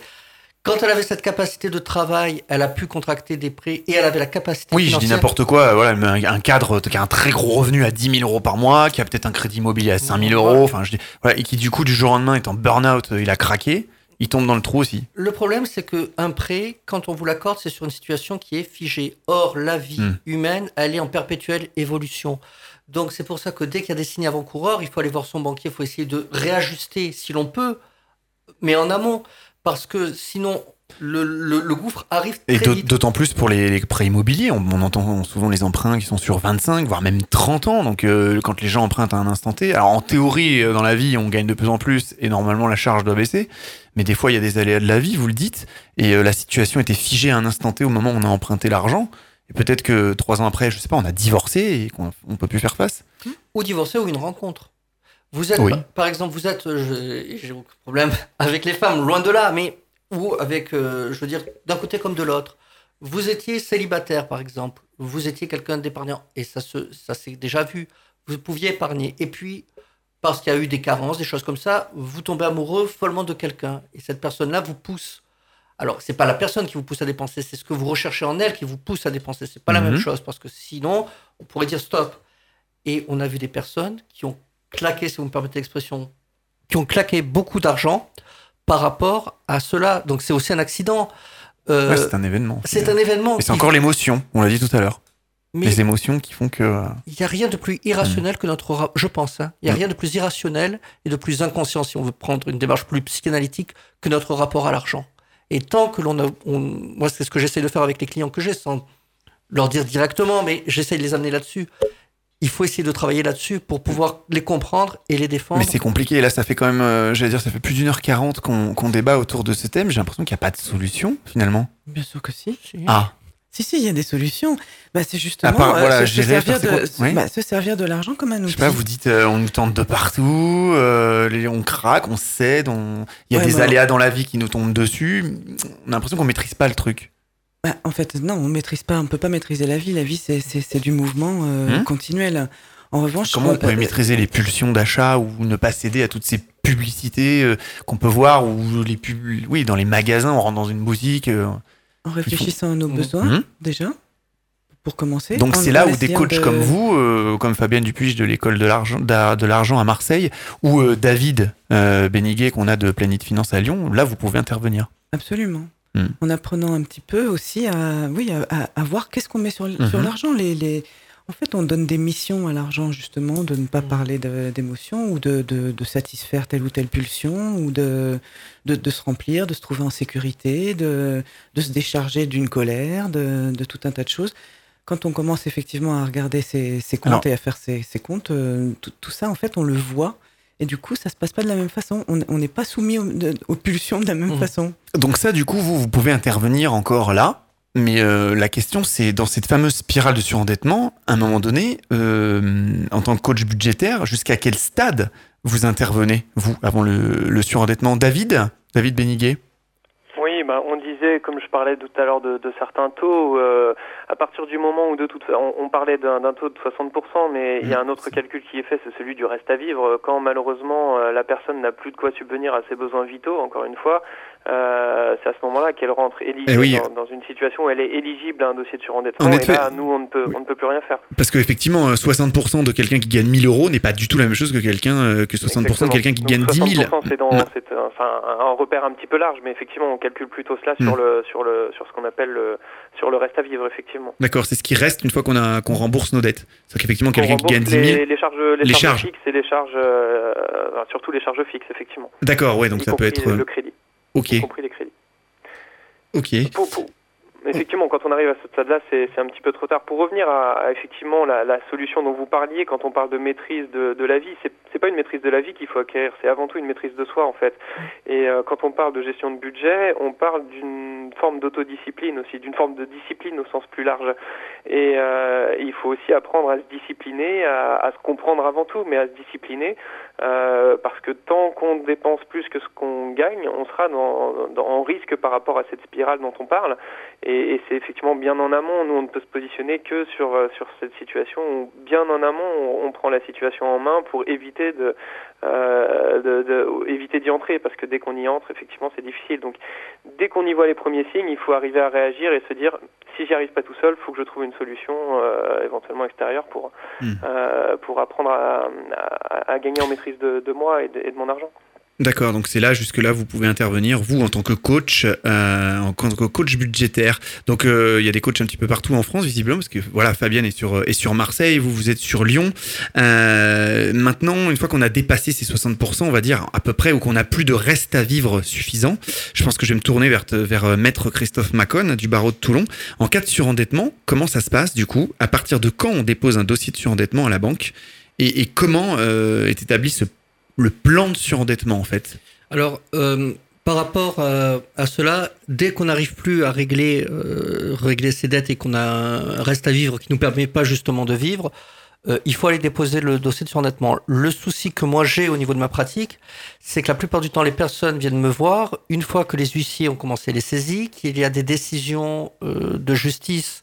Donc, ça veut dire qu'il y a ce fameux titre exécutoire. Donc, ça veut dire que euh, ce qu'il faut bien comprendre, c'est que titre exécutoire, ça veut dire que la personne, que l'huissier va pouvoir venir vous saisir, va pouvoir agir directement. Donc si c'est à partir de là qu'on peut envisager de... Non, il faut le déposer normalement avant. C'est-à-dire que dès qu'on n'arrive plus à régler, parce que ce qu'il faut savoir, c'est que dès lors que le dossier de surendettement est déclaré recevable, Mhm. il ne peut plus y avoir d'exécution. Tout est bloqué. Alors tout est bloqué, oui et non.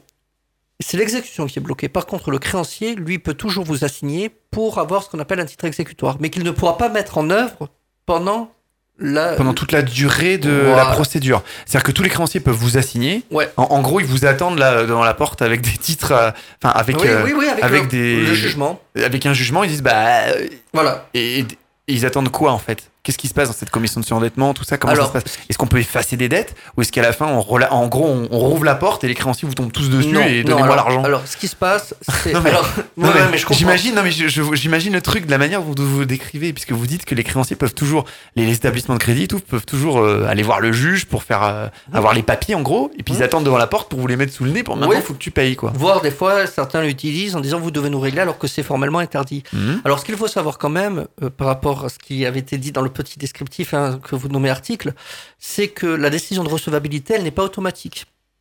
Ouais. Il y a des Et- études. Bah, c'est- bah, C'est-à-dire qu'il faut Mais il y en a beaucoup quand même quand j'ai vu les chiffres de la Banque de France qui sont quand même sur les dossiers euh, déposés qui sont recevables. Euh, Enfin, moi, ce que j'ai, alors, c'est peut-être. euh, non, non, je. là, Non. je- ah, non, non.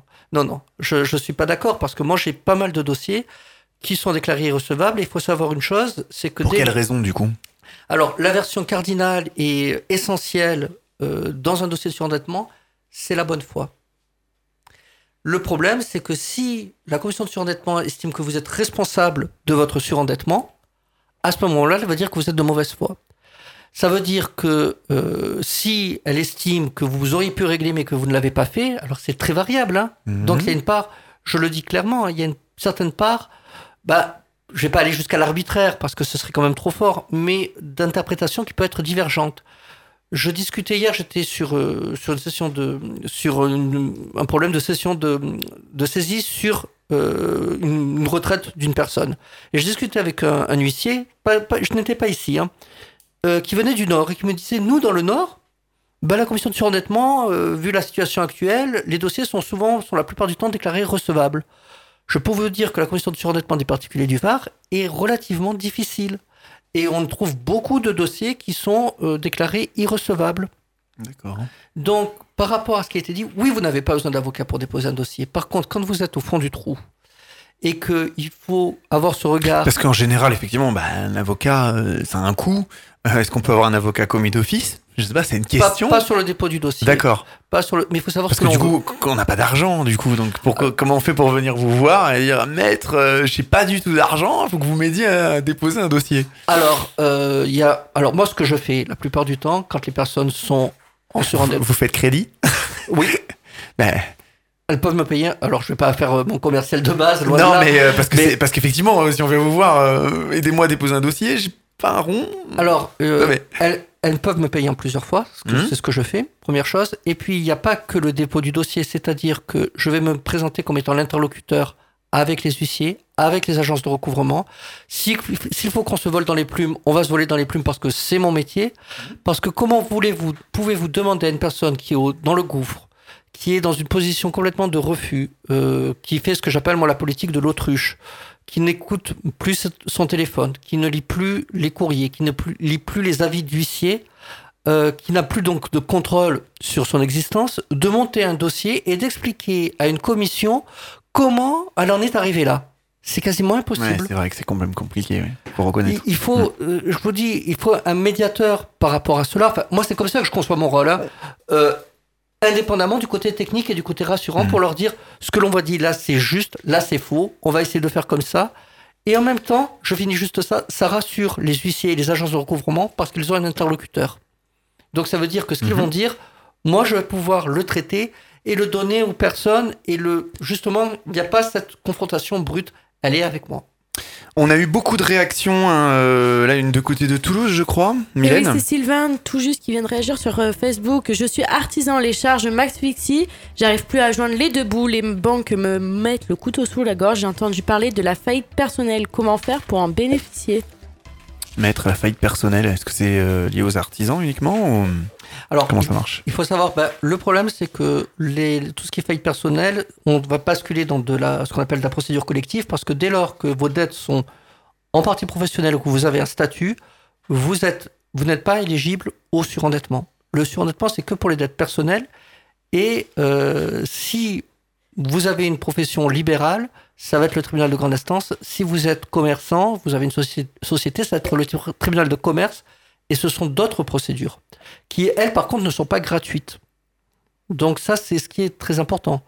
Quand vous, avez, vous, vous allez sur un redressement, par exemple, si vous voulez vous redresser, vous allez payer ce qu'on appelle un mandataire judiciaire, qui va euh, être le représentant des créanciers et qui va Il va filtrer les dettes, c'est ça? Il, Bah, va, le- il va c'est- leur donner au compte-goutte il non, va- non, c'est pas qu'il filtre les, les dettes, c'est que vous allez lui proposer un plan, il va dire oui ou non, et c'est le, le juge qui va. Donc ça, c'est c'est- la personne, peut-être avec l'aide de son avocat, qui dit, voilà, moi, je vous propose de vous régler tant, tant, tant, Non, tant, ça, tant, ça tant se- par mois. ça se fait Non avec le comptable, mais ça, là, on est sur Ah, des procédures bien- collectives. Tandis que sur du Hmm. surendettement, sur des, des personnes Par par- particulier. Hmm. particulières, c'est la commission de surendettement qui fait le plan. D'accord. Et c'est elle qui décide.